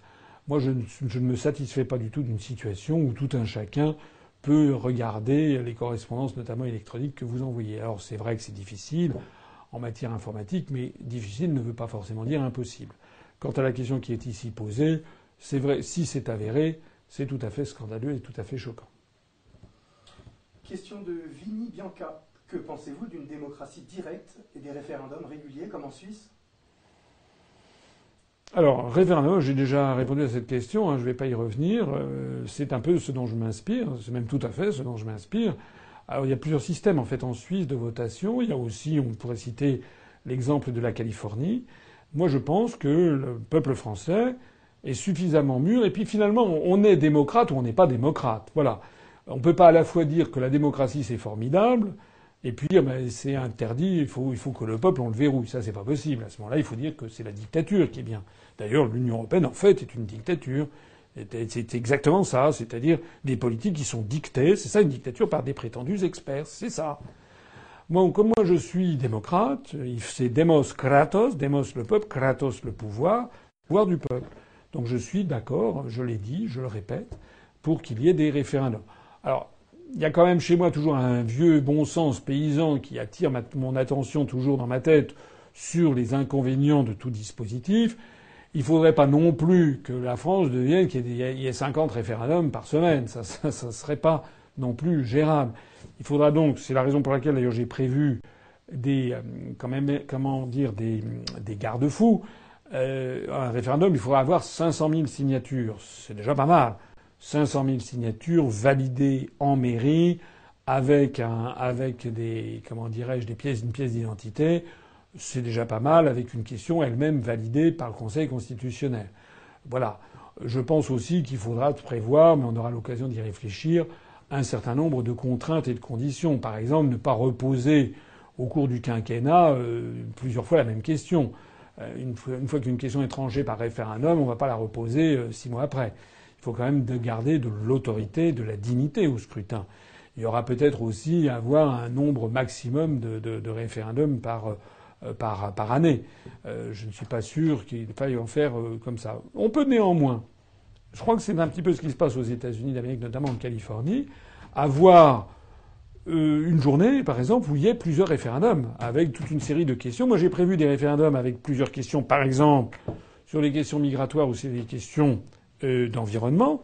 Mais finalement, rien n'empêcherait que s'il y avait, par exemple, des référendums d'initiative populaire qui est, euh, il y en a, mettons, trois ou quatre qui est, au cours de l'année écoulée, a été atteint les 500 000 signatures, mais que on les réserve pour la bonne bouche, si j'ose dire, et puis qu'un jour, un dimanche de, l'année N plus 1 ou N plus 2, eh bien, on mette, on appelle les Français, et puis ils auraient à se prononcer un référendum sur l'énergie, un référendum sur euh, la sortie de Schengen, un référendum sur euh, euh, je ne sais pas, la légalisation du cannabis, ça a été comme ça a été le cas en Californie, un référendum euh, sur, euh, je ne sais pas moi, la nationalisation de tel truc, hein, voilà, et puis que tout ceci, ça fasse un dimanche où les électeurs iraient voter en ayant tout un travail à, faire. Il ne faut pas que ça soit non plus une usine à gaz.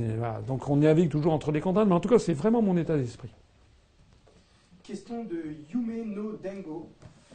Dengo pardon. Bonsoir Monsieur Asselineau. Pourriez-vous détailler la façon dont vous comptez procéder pour faire abroger l'article 88-1 de la Constitution afin de pouvoir appliquer l'article 50 du TE Merci. Voilà, un expert, je me félicite. J'ai un ami, non des moindres, qui m'a dit un jour en voyant les, les, les adhérents de l'UPR et les questions très pointues qu'ils posaient, en me disant mais vous vous rendez compte, vous avez créé des milliers d'Asselineaux, de, clones, c'est-à-dire des gens qui. Mais je m'en félicite, moi je trouve ça formidable. C'est-à-dire que c'est très bien que les Français, un peu à mon initiative, à mon instigation, c'est une de mes fiertés légitimes, eh bien s'en soient emparés euh, de des textes constitutionnels. C'est un côté tout à fait de type XVIIIe siècle et pré-révolutionnaire. Je trouve ça formidable que les gens reprennent la Constitution. Tout à l'heure, on parlait de l'article 27, maintenant on parle de l'article 88 alinéa 1. Alors effectivement, l'article 88 alinéa 1, pour ceux qui ne le sauraient pas, c'est un article récent qui n'existait pas dans la Constitution de 1958 proposée par Charles de Gaulle. l'article 88 alinéa 1, il est prévu, il est inscrit que la France participe à la construction européenne ou à, l'Union européenne, je ne me rappelle plus la formulation exacte. Euh, ça fait partie de ces espèces de, de, de, de comment dirais-je, de choses trappes ou de poison pill, comme certains disent, de pilules empoisonnées, qui ont été disséminées ici ou là dans la Constitution pour retarder l'inévitable, qui est la mise en œuvre de l'article 50. Puisque, comme cet internaute doit l'avoir à l'esprit, et qui doit être malin, c'est peut-être une internaute, d'ailleurs je ne sais pas, l'article 50 du traité de l'Union européenne précise que tout État peut sortir de l'Union européenne dans le cadre de ces euh, procédures constitutionnelles, hein, dans le cadre de ces, euh, euh, voilà, ces procédures, réglementations constitutionnelles. Bref. Ça veut donc dire qu'effectivement, on a un problème devant nous, mais je l'avais évoqué dans ma, ma, ma, ma, conférence le jour d'après. J'avais déjà évoqué cette question, c'est-à-dire que lorsque euh, je prendrai mes fonctions, je, j'organiserai ce, ce, ce sommet avec les chefs d'État et de gouvernement en disant la France a décidé de sortir de l'Union européenne en m'élisant. On va pas organiser un référendum, je l'ai déjà dit, les journalistes qui m'interrogent ont l'air de faire des yeux éberlués, parce qu'ils me confondent avec euh, Madame Le Pen et ses manipulations. Il s'agit, j'ai dit aux journalistes, je vais pas faire, ils me demandent est-ce que vous allez faire un référendum pour sortir de l'Union européenne? Je vais pas faire un référendum pour demander aux Français, vous venez de m'élire sur un programme, maintenant je vais faire un référendum pour savoir si vous êtes d'accord pour que je mette en œuvre mon programme. Bah, sinon, ça, devient, ça devient une mise en abîme délirante. Et puis après, une fois qu'il y aurait le oui, on ferait un deuxième référendum pour savoir s'ils sont d'accord pour que je mette en œuvre le référendum. Non. Si je suis élu, je mettrai en œuvre mon programme. Donc j'organise ce sommet des chefs d'État et de gouvernement. Et je dis maintenant, la France a décidé de sortir de l'Union européenne par l'article 50. C'est à partir de ce moment-là que commence à courir le délai de deux ans maximum avant d'en sortir.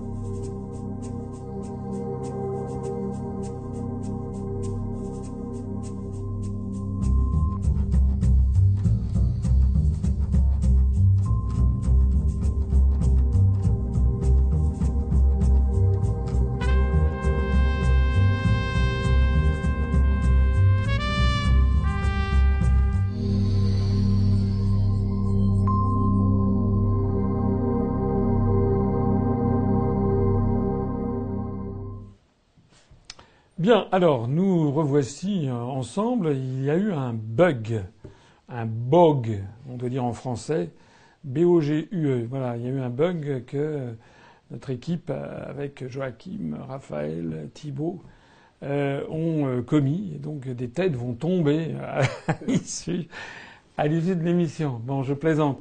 J'espère que ça ne vous a pas trop embêté, que vous avez pu aller voir quel était le résultat du match de foot, ou d'aller suivre, et de revenir. Alors maintenant, ma question, euh, question suivante. Euh, ah, question suivante. Je regarde quand même, on en est à 21 274 adhérents. On avait commencé à 227. Donc si euh, je compte bien, ça fait quand même 47 adhérents depuis le début de cette émission que l'on va poursuivre au-delà des 23 heures pour tenir compte ben, justement de cette interruption indépendante de notre volonté, comme on disait à l'ORTF en 1964. Donc question de Julien Brard. Bonsoir monsieur Assolino. Que pensez-vous de l'Union pour la Méditerranée? Alors l'Union pour la Méditerranée, euh, c'était un projet qui avait été lancé sous Sarkozy, avec l'aide d'Henri Guénaud, pour essayer un petit peu sauver, de sauver un peu l'influence de la France vis-à-vis des pays du sud de la Méditerranée, et surtout pour prendre en compte la réalité. La réalité, c'est que les intérêts de la France sont très orientés vers le sud. Nous avons des liens avec le Maroc, avec l'Algérie, avec la Tunisie, euh, avec l'Égypte, avec l'ensemble des pays du Maghreb et du Machrek qui sont, et puis euh, bien entendu euh, le Liban, la Syrie, Israël, la Turquie, enfin bref, tous ces pays autour de Mare Nostrum, hein, notre mer, la Méditerranée, au milieu des terres, qui sont fondamentaux ça n'est pas tellement la Méditerranée n'intéresse pas énormément la Suède, le Danemark, les pays baltes, l'Allemagne, euh, voilà, le Royaume-Uni, qui sont des pays aussi un petit peu en, tant que grande puissance, mais ce ne sont pas des pays riverains. Donc, du temps de Nicolas Sarkozy et d'Henri Guénaud, il avait été décidé de lancer ce truc pour avoir une espèce de contrepoids à l'influence grandissante de l'Allemagne en Europe, favorisée par l'élargissement à l'Est, puisque désormais, avec l'élargissement à l'Est, l'Allemagne se retrouve au barycentre géographique de l'Union européenne. En gros, alors je n'ai pas suivi, pour être honnête, euh, dans tous les détails, euh, ce qui s'est passé avec l'Union pour la Méditerranée, mais en gros, euh, ça a fait pchit, hein, comme aurait dit Chirac à la grande époque. C'est-à-dire qu'en fait, on ne peut pas courir plusieurs lièvres à la fois. Voilà. On ne peut pas à la fois prétendre que l'on construit l'Union européenne, qui est, je le dis, je le répète, je le répéterai toujours, même si ça ne plaît pas, qui en fait est fondée sur une conception non seulement continentale, mais racialiste du monde. Il s'agit d'un apartheid planétaire qui ne dit pas son nom. On dit aux Marseillais qu'ils doivent fusionner avec des Lettons et des Baltes alors que Marseille est à 800 km de Bizerte en Tunisie ou de Constantine en Algérie, ça ne tient pas debout, et c'est pourtant la politique officiellement suivie. Alors comme ça ne tenait pas debout, ben, Sarkozy avait essayé de trouver un, un, pis-aller, mais ça ne marche pas. On ne peut pas vouloir une chose et son contraire. Bon, moi je crois que tout ça est resté un petit peu, euh, voilà, il ne se passe pas grand-chose. Quand on sera sorti de l'Union européenne, moi j'ai décidé, je l'ai déjà dit et redit, on fera une grande relance des relations de la France avec le reste, l'ensemble des pays du monde, mais aussi, et en plus, et en particulier, avec les pays de la francophonie. Avec les pays de la francophonie parce que nous avons des intérêts communs. Il ne s'agit pas de rebâtir une je ne sais quelle France-Afrique. Il s'agit d'avoir une vision pour le troisième millénaire, du moins pour le XXIe siècle, de pays qui ont en commun tellement de choses la langue, l'histoire, avec les vicissitudes, c'est un fait, mais aussi avec les amitiés, les affections, les amours, les euh, camaraderies, euh, les euh, flux migratoires, touristiques, commerciaux, culturels, universitaires, etc., qui sont engendrés par l'appartenance à une même communauté linguistique et d'histoire. Donc c'est ça qu'il faudra faire. Et puis l'Union pour la Méditerranée, elle tombera d'elle-même, comme l'Union européenne, tout ça, ça appartiendra aux vieilles lunes ont été lancés dans un monde finissant. Question de Dims. Monsieur Assolino, quel regard portez-vous sur l'idée d'encadrement par l'État de la commercialisation du cannabis thérapeutique et ou récréatif? Avoir les chiffres aux USA, ça donne à réfléchir. Merci. Bah, je n'ai pas euh, de choses très extraordinaires à dire sur, cette, sur ce sujet, dans la mesure où je me suis déjà exprimé et où j'ai dit que je pense que si les Français le souhaitent, ils pourront éventuellement euh, faire un référendum euh, sur la légalisation ou pas du cannabis. Voilà. À titre tout à fait personnel, je n'y suis pas favorable euh, parce que je connais les avantages et les inconvénients. Enfin, je crois avoir lu les avantages et les inconvénients. Comme toute chose en ce bas monde, il y a des avantages et des inconvénients à tout système. Je comprends bien l'avantage qu'il y a à la légalisation du cannabis pour faire diminuer euh, notamment bah, tous les trafics, tout, euh, tout, et tout ce qui va avec, la violence, etc., etc., les extorsions de fonds, euh, tout ça c'est vrai. mais je connais aussi les inconvénients de la légalisation du cannabis, puisque c'est quand même une substance psychotrope qui, d'ailleurs, n'a pas les mêmes effets selon les personnes, comme d'ailleurs le tabac, comme d'ailleurs l'alcool. Euh, qui n'a pas les mêmes effets et euh, selon beaucoup de médecins quand même qui tirent la sonnette d'alarme. Mais cela étant, euh, bon, moi je pense que c'est un sujet qui fait débat dans la société française. Personnellement, je préférerais que la jeunesse française ait d'autres objectifs que de fumer du cannabis. Voilà. Je préférerais qu'elle ait plutôt retrouve de l'emploi, qu'elle retrouve euh, une vision positive du monde, qu'elle fait ce genre de choses. Cela étant, on verra, on aura un référendum si nécessaire, si les Français le souhaitent. Question de Hortense Langard. Bonsoir, je suis étudiante en terminale et je trouve que le programme scolaire que j'ai suivi est souvent faussé, voire sans importance pour notre future vie de citoyen. Comment comptez-vous réorganiser le programme scolaire? Allez-vous vous inspirer de votre conférence sur l'histoire de France? Oui, ça, je trouve que c'est une bonne question. Euh, D'abord, dans le programme, il est question de revenir aux savoirs fondamentaux de l'éducation, c'est-à-dire, alors pour les petites classes, à partir de, l'école maternelle et au-delà, il faut, me semble-t-il, en revenir aux savoirs fondamentaux. Savoir lire, écrire, compter. Connaître les bases de son histoire nationale et de la géographie. Ben, c'est déjà bien. Voilà. C'est déjà très bien. Parce que les innovations pédagogiques qui ont été prises dans de nombreux domaines, il y en a, je comprends, bien sûr, mais il ne faut pas perdre de vue aussi l'essentiel. J'ai déjà eu l'occasion de le dire plusieurs fois, j'y reviens. Euh, il y a actuellement, d'après les statistiques, au moment de l'entrée en sixième, il paraît qu'il y a 40% des classes d'âge qui ont des difficultés à lire et à écrire. Ça n'est pas acceptable. Point barre. Parce que si on a dégradé l'école de la République, au bout du compte, ceux qui sont les perdants, eh bien, ce sont les enfants des catégories sociales défavorisées. Voilà la réalité. Normalement, dans l'école de la République, avec ses exigences, eh bien, ce sont les enfants, tous les enfants sont mis sur le même pied, et l'école républicaine tire tout le monde vers le haut.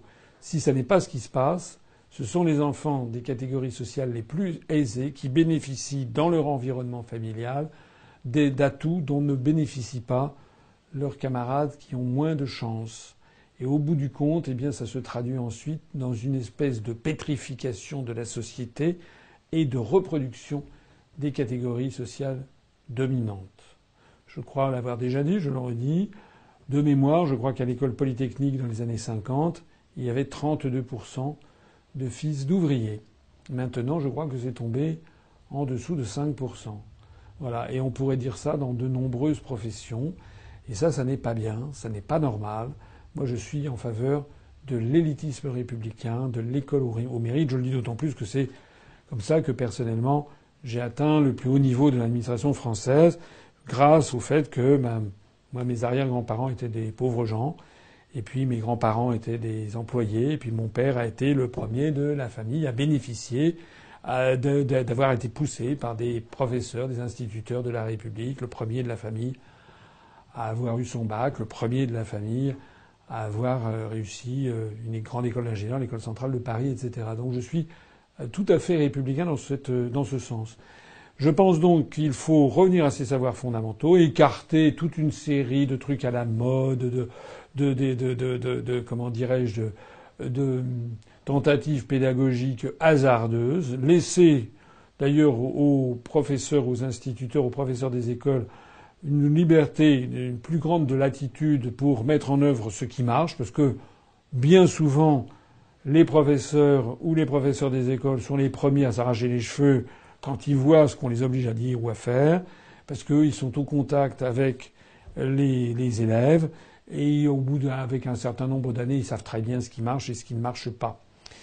J'ai dit également, je redis, que je pense qu'il est une, c'est bête que d'envoyer des jeunes instituteurs, enfin des jeunes professeurs des écoles ou des jeunes professeurs dans des quartiers difficiles. Je pense que c'est le contraire qui devrait être fait. Je pense que ce sont des professeurs chevronnés, des professeurs des écoles ayant beaucoup d'expérience qui devraient être envoyés dans des quartiers difficiles avec au passage, en contrepartie, des primes très significatives, mais vraiment substantiellement significatives, des primes salariales, eh ben, en contrepartie du fait qu'ils accepteraient d'aller dans ces quartiers, parce que je pense qu'il faut avoir de l'expérience aussi pour euh, pouvoir faire régner l'autorité dans des quartiers où parfois eh bien, il y a beaucoup de nationalités diverses et variées, où on n'est pas forcément élevé dans un milieu familial propice à l'enseignement, et pourtant il le faut, il faut faire preuve d'exigence.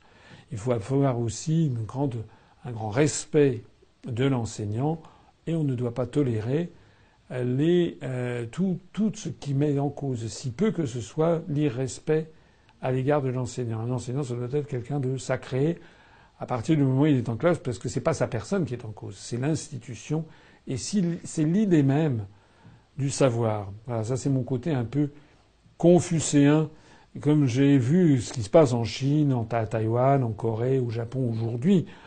Euh, les écritures de ces pays, le chinois, le japonais, sont les, écritures les plus compliquées du monde, très longues à apprendre. On y met 10 ans, 12 ans pour savoir lire et écrire le chinois ou le japonais. Et pourtant, actuellement, il y a 97, 98% des élèves qui euh, sortent sachant lire et écrire en Chine.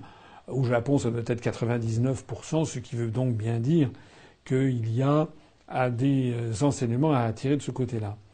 La question de l'internaute allait peut-être un petit peu au-delà, notamment en ce qui concerne l'enseignement de l'histoire. Sur l'enseignement de l'histoire, là aussi, il y a beaucoup d'idéologie qui s'est introduite. Moi, quand j'étais jeune, quand j'étais au, lycée, il y avait un principe qui existait à l'époque qui me paraissait un principe qui me paraît un principe excellent, c'est qu'on ne doit pas enseigner l'histoire la plus récente. L'enseignement de l'histoire doit se terminer, disons, à, allez, 30 ou 40 ans avant la période contemporaine. J'estime par exemple qu'actuellement, il n'appartient pas à l'école ni au lycée d'aller d'avoir de donner des cours d'histoire qui iraient, disons, euh, au-delà, euh, au-delà, ben, par exemple, du traité de Rome. Voilà, on pourrait aller jusqu'au traité de Rome qui lance la construction européenne et puis ça s'arrêterait là. Voilà. Mais les, moi, quand je vois que parfois il y a des cours qui parlent de la Constitution européenne qui a eu lieu il y a quelques années, avec bien entendu derrière ça charrie une idéologie et une politique en définitive, là je dis que ça n'est plus l'école de la République je dis qu'on est dans une société crypto-totalitaire qui essaye d'influencer politiquement les enfants dès le plus jeune âge, éventuellement pour que ça rétroagisse sur les parents. Alors là, c'est un univers de type, de type orwellien. Et puis plus fondamentalement, je pense qu'il faudrait en effet bien faire comprendre un petit peu l'histoire. Ça n'est pas, c'est pas toujours très bien enseigné. Et donc là, c'est des questions pédagogiques. Insister sur la chronologie, mais aussi comme le disait Fernand Braudel, les temporalités différentes, les temps courts, les temps moyens, les temps longs. Bon, ça c'est de la pédagogie plus en détail. voilà un petit peu ma vision des, choses. Question de Luc Kermorgan. Kermorgan. Bonsoir Président. Avez-vous pensé à votre protection Le fait d'arriver en première ligne nous fait craindre pour votre personne. C'est aimable à vous de vous en préoccuper. Euh, effectivement, depuis que j'ai été, euh, je suis candidat officiellement prononcé par le Conseil constitutionnel, que je suis officiellement candidat à l'élection présidentielle, le ministère de l'Intérieur, comme il l'a fait pour tous les autres candidats, a mis à ma disposition donc un officier de sécurité, ainsi que, quand je circule dans Paris, euh, une voiture avec un conducteur qui relève du service des hautes de protection des hautes personnalités. Enfin, ça s'appelle plus le SPHP, ça s'appelle le DS, je sais plus comment. Enfin, c'est la même chose. Et donc, j'ai deux, deux, deux fonctionnaires du ministère de l'Intérieur qui, je, je, dois reconnaître, sont particulièrement euh, gentils, sympathiques, prévenants, euh, attentionnés, discrets. Enfin, je n'ai qu'à m'en féliciter. S'ils me regardent, j'en profite pour les remercier. Voilà. Au-delà de ça, je dirais que bien sûr, on ne sait jamais ce qui peut arriver. Mais il y a quand même quelque chose qui me frappe, c'est que euh, je suis reconnu de plus en plus, heureusement, euh, maintenant la notoriété progresse grâce aux médias. Euh, eh bien, je suis, je n'ai jamais été agressé dans la rue. Voilà, les gens qui me reconnaissent, toujours. alors, il y a des gens qui me reconnaissent et puis qui passent leur chemin sans, sans, se, sans se manifester à moi, mais tous les gens qui viennent me voir ont toujours, c'est toujours très gentil et toujours des de l'encouragement. C'est formidable, continuez, on est derrière vous. J'avoue, j'en suis touché. Je n'ai jamais été insulté euh, dans la rue, je n'ai jamais été pris à partie. Peut-être qu'un jour ça viendra, mais en tout cas, je pense que c'est un signal. Ça veut dire aussi que je pense que plus on se développe, plus notre notoriété se, se développe, plus les gens vont se renseigner et plus en fait ils découvrent que le parti politique que j'ai créé est un vrai parti de rassemblement qui porte haut et fort toutes les valeurs d'égalité, de justice de la République française, de large rassemblement. Qui ne s'y reconnaîtrait pas, en fait Question de Aude Lezage. Bonsoir, monsieur Asselineau. Comptez-vous augmenter le budget de la justice? Oui, il faudra augmenter le budget de la justice. Je crois que je l'ai précisé dans le programme. il y a euh, un véritable embouteillage dans le ministère de la Justice euh, qui euh, s'est produit, qui se produit. Il est extrêmement difficile parfois d'obtenir gain de cause, d'avoir une justice avant des mois, parfois des années. Il paraît que lorsqu'on va. Moi, il se trouve que je n'ai, heureusement d'ailleurs, n'ai jamais eu affaire personnellement à, la justice. Je ne suis pas, je ne suis pas, je n'ai pas de, ma femme n'est pas mon attaché parlementaire. je ne suis pas député. Je n'ai pas eu de recours et été interrogé par la brigade financière de je ne sais pas où. Enfin bref, je ne suis pas non plus un, assassin, euh, un tueur en série, etc. Euh, donc je n'ai pas eu personnellement affaire à la justice. Mais de ce que je crois savoir, il y a effectivement parfois un embouteillage inimaginable avec des juges d'instruction qui croulent sous les, dossiers. Euh. Euh, il y a certainement à, améliorer le fonctionnement de la justice et ça passe par un peu plus de, moyens pour désengorger, désengorger la, justice. Il y a bien d'autres choses à faire en matière de justice, soit dit en passant, mais notamment une meilleure correspondance du prononcé des peines et de la réalité des peines, parce que moi j'ai découvert un petit peu éberlué qu'il y a beaucoup de peines, en fait, quand des peines sont prononcées, euh, bien peu sont en fait exécutées. Ça, ça c'est une chose qui m'a un peu surpris. Euh, donc, euh, puisque je ne suis pas un spécialiste de ces questions, moi j'estime qu'il devrait y avoir. Alors, je comprends qu'il puisse y avoir des remises de peine, ça, je comprends ces choses-là, mais de là à ce que, par exemple, quelqu'un qui est condamné à de la prison, ben, finalement, il n'en fasse jamais, même si de la prison ferme, ça, je ne savais pas. Et à ce moment-là, soit on condamne quelqu'un à la prison ferme, à ce moment-là, il faut qu'il fasse de la prison ferme, soit on ne le condamne pas. Mais l'idée que quelqu'un fasse de la prison ferme, puis en fait, il n'en fait jamais, qu'on trouve des espèces de jours amendes et tout ça, ça me paraît des choses qui sont quand même éminemment contestables quant à l'autorité même de la, chose jugée. Voilà. Mais pour répondre à la question directe, je pense qu'il faut qu'il y ait effectivement une augmentation du budget de la justice, qui d'ailleurs, soit dit en passant, n'est pas un très gros budget euh, dans, l'État. Question de Signé Furax. Bonsoir Monsieur Assolino. Vous avez parlé de renationaliser les autoroutes. Seront-elles payantes? Alors, les autoroutes, elles sont de la propriété de l'État. Quand je disais renationaliser, c'était la gestion. Hein. Il y a la différence entre la propriété matérielle du truc et la gestion de l'autoroute c'est-à-dire l'entretien, euh, les péages, etc. Bon, comme vous le savez sans doute, cette gestion a été en partie vendue euh, sous, le, sous le gouvernement de Dominique de Villepin notamment, euh, en particulier à Vinci pour une durée qui dure, je ne sais plus, jusqu'en 2030 ou 2040, je ne me rappelle plus. Et ça a été vendu à, par Villepin à, à vil prix, si j'ose dire, puisque ça a été, je crois, pour quelque chose comme 17 milliards d'euros. Et en définitive, il paraît que les résultats ont été euh, d'ores et déjà euh, Vinci fait beaucoup beaucoup d'argent avec avec ça. Il est contrainte d'ailleurs le, cahier des charges. Euh, il faut, si je crois savoir, je ne sais pas, je ne suis pas une encyclopédie dans tous les domaines, mais de ce que je crois savoir, il faut de temps en temps que le ministère de l'équipement, ou enfin de l'environnement durable, surveille un petit peu, vérifie bien que le cahier des charges soit suivi des faits. Euh, donc il faudra, euh, moi je veux que l'on euh, que l'on renationalise cette gestion, puisqu'il n'est pas normal que lorsque vous prenez une autoroute et que vous payez un péage, au bout du compte, il y a un, très gros profit qui est fait par Vinci sur cette sur cette branche de son activité. Et au bout du compte, ben, ça va servir des actionnaires, parmi lesquels ces gens très nécessiteux comme l'émir du Qatar, qui possède 4,9% du capital de Vinci, ou bien des grands fonds d'investissement, notamment, je crois, le fonds American Funds, le fonds, euh, un fonds d'investissement américain des fonctionnaires de l'État de Californie.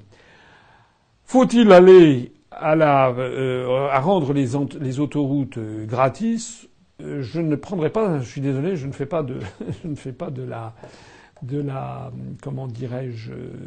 je ne suis pas du style on rase gratis, etc. Je ne suis pas sûr qu'il faille aller vers la, rendre les autoroutes gratuites. Parce que finalement les Français, socialement, depuis maintenant un certain nombre d'années, on a été habitués à, payer les autoroutes.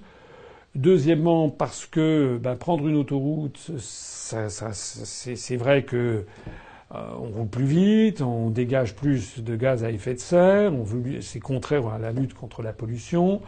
Euh, ça nécessite les autoroutes hein, nécessitent quand même des gros travaux constamment d'entretien. Il ne paraît pas tout à fait euh, illogique que ceux qui prennent des autoroutes y participent. En revanche, ce qui me paraîtrait important et même nécessaire, c'est que on limite les augmentations que ça reste socialement acceptable, et peut-être aussi que l'on augmente les, tarifs pour certains véhicules. Voilà. C'est-à-dire que le véhicule de monsieur et madame tout le monde qui prend l'autoroute, à mon avis, on pourrait bloquer les tarifs pendant un certain temps. En revanche, les grands transporteurs routiers, les, espèces de semi-remorques, notamment qui sont immatriculés à l'autre bout de l'Europe, euh, venant de Pologne, etc., et qui traversent le, pays pour aller euh, en, Espagne ou au Portugal et retour, ou des camions immatriculés en Bulgarie, etc. Là, je pense que l'on pourrait augmenter de façon tout à fait significative le, les tarifs. Je signale d'ailleurs au passage que, sauf erreur de ma part, lorsque l'on prend, euh, lorsqu'on entre avec sa voiture en Suisse, on va dire que je suis obsédé par la Suisse, mais enfin nos amis helvétiques ont réfléchi à beaucoup de choses.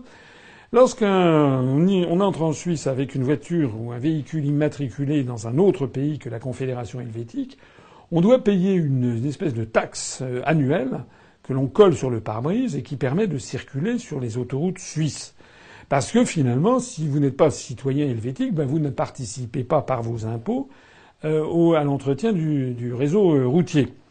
Moi, je pense qu'on pourrait envisager. Alors, il n'y a pas besoin de vous dire que c'est évidemment totalement interdit dans le cadre de l'Union européenne, ce que je vais dire maintenant, mais j'attends bien justement puisque je veux sortir de l'Union européenne et de plus en plus de Français qui nous rejoignent le veulent avec moi. Je pense que l'on pourrait très bien établir une taxe euh, sur ces transports routiers. Il suffit de prendre par exemple l'autoroute entre Paris et Lille. C'est dingue. Euh, parfois, c'est une, cohorte de, semi-remorques les uns après les autres immatriculés à travers toute l'Europe. Je trouve que s'ils avaient une taxe supplémentaire, par exemple, à acquitter euh, par rapport aux véhicules français, puisque finalement ces autoroutes servent au transit intra-européen, alors que ces, pays ne payent absolument rien pour entretenir les réseaux routiers, je trouve que ça serait pas mal. Ça vaudrait d'ailleurs cette taxe aussi pour le réseau routier national qui n'est pas en très bon état et qui se dégrade, et il manque des investissements sur le réseau routier national. Voilà ce que je pense. D'ailleurs, au passage, s'agissant du réseau routier, puisqu'on parle du réseau routier, il y a eu des réformes qui ont été faites. Enfin, tout allait très bien avant. Avant, il y avait des autoroutes qui étaient gérées par l'État, avec éventuellement donc qui étaient avec un péage. Il y avait des routes nationales, puis il y avait des routes départementales, et puis il y avait des routes communales. Mais tout ça était très clair. Ça correspondait à la République, au département, à la commune. Et puis, depuis un certain nombre d'années, tout ça s'est emberlificoté. On a des routes nationales qui ne sont plus nationales, qui ont été dégradées, qui sont des routes qui sont attribuées aux départements. Mais alors on ne comprend plus si elles sont des routes départementales. On voit par exemple, j'ai vu en Alsace une route deux fois deux fois deux voies, une route départementale, alors que ça, a priori c'était au moins une route nationale, sinon une autoroute. Euh, on a des systèmes qui, ne sont pas, qui ne sont pas clairs, avec une répartition d'ailleurs des rôles qui n'est pas claire non plus, avec des, des différences puisqu'on veut, semble-t-il, aller toujours sous la demande bruxelloise, aller vers une espèce d'hétérogénéisation croissante du territoire français, ce qui va à rebours de notre tradition française d'unification nationale. On est parti actuellement, si on laisse les événements se dérouler, je suis bien convaincu qu'à horizon de quelques années, on nous expliquera qu'il faut que les routes nationales ne soient plus nationales, qu'elles soient données à des régions, et puis etc., etc., et puis qu'on passera d'une région à une autre. C'est comme si revenait à la France d'Ancien Régime, quand on passait d'une province à une autre, et puis on aura des différences à la fois dans la signalétique, des différents... Tout ça, c'est peut-être une espèce de fantasme devenu d'outre-Atlantique, je n'en sais rien. Tout ça, ça ne me paraît pas satisfaisant.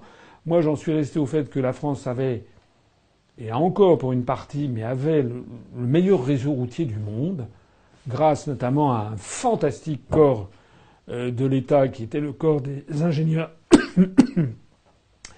des ingénieurs des ponts et chaussées, qui remonte d'ailleurs à loin. Excusez-moi, j'ai une extinction de voix brutale. Et donc, je pense que il faut en revenir à cette conception d'un réseau routier national qui vise à être ce qu'il a été pendant des années, c'est-à-dire le premier réseau routier mondial. Il est 23h20. Je vous propose de répondre à une toute dernière question. Une question de Caroline Marie qui vous propose de finir sur une question cravate. Que signifie le signe asiatique sur votre cravate fétiche des interviews TV Vous savez la cravate à grosses rayures noires et rouges? 1. Ça n'est pas des, rayures noires et rouges, c'est des rayures rouges et bleu marine. 2. Ça n'est pas un symbole asiatique, il s'agit tout simplement du symbole du stade français c'est-à-dire, euh, bah, du Stade Français de rugby. Voilà. Donc c'est une cravate du Stade Français de rugby. C'est pas un symbole. Trois, je la mets pas tout le temps, faut pas exagérer. Quand même, on va me faire rougir, on va me dire qu'il va falloir que j'étoffe ma garde-robe. D'ailleurs, je ne l'ai pas ce soir. Euh, non, euh, je la trouve assez sympa cette cravate parce qu'elle a un côté bleu, blanc, rouge, voilà, et puis elle est assez euh, elle, euh, se voit, elle est, bien. Voilà, je l'aime bien en tout cas. Euh, mais euh, j'ai d'autres cravates, rassurez-vous, et il ne faut pas y voir, y voir midi à, à 14 heures. Euh, je crois qu'il est temps d'arrêter ici notre direct. J'ai failli avoir une extinction de voix. Je vois que nous en sommes à 21 280 adhérents. On avait commencé à 227. C'est-à-dire que si je compte bien, ça fait donc 53 euh, adhérents, c'est ça? 53 adhérents au cours de ce direct euh, qui vient en plus de tout ce qui nous rejoint tous les jours.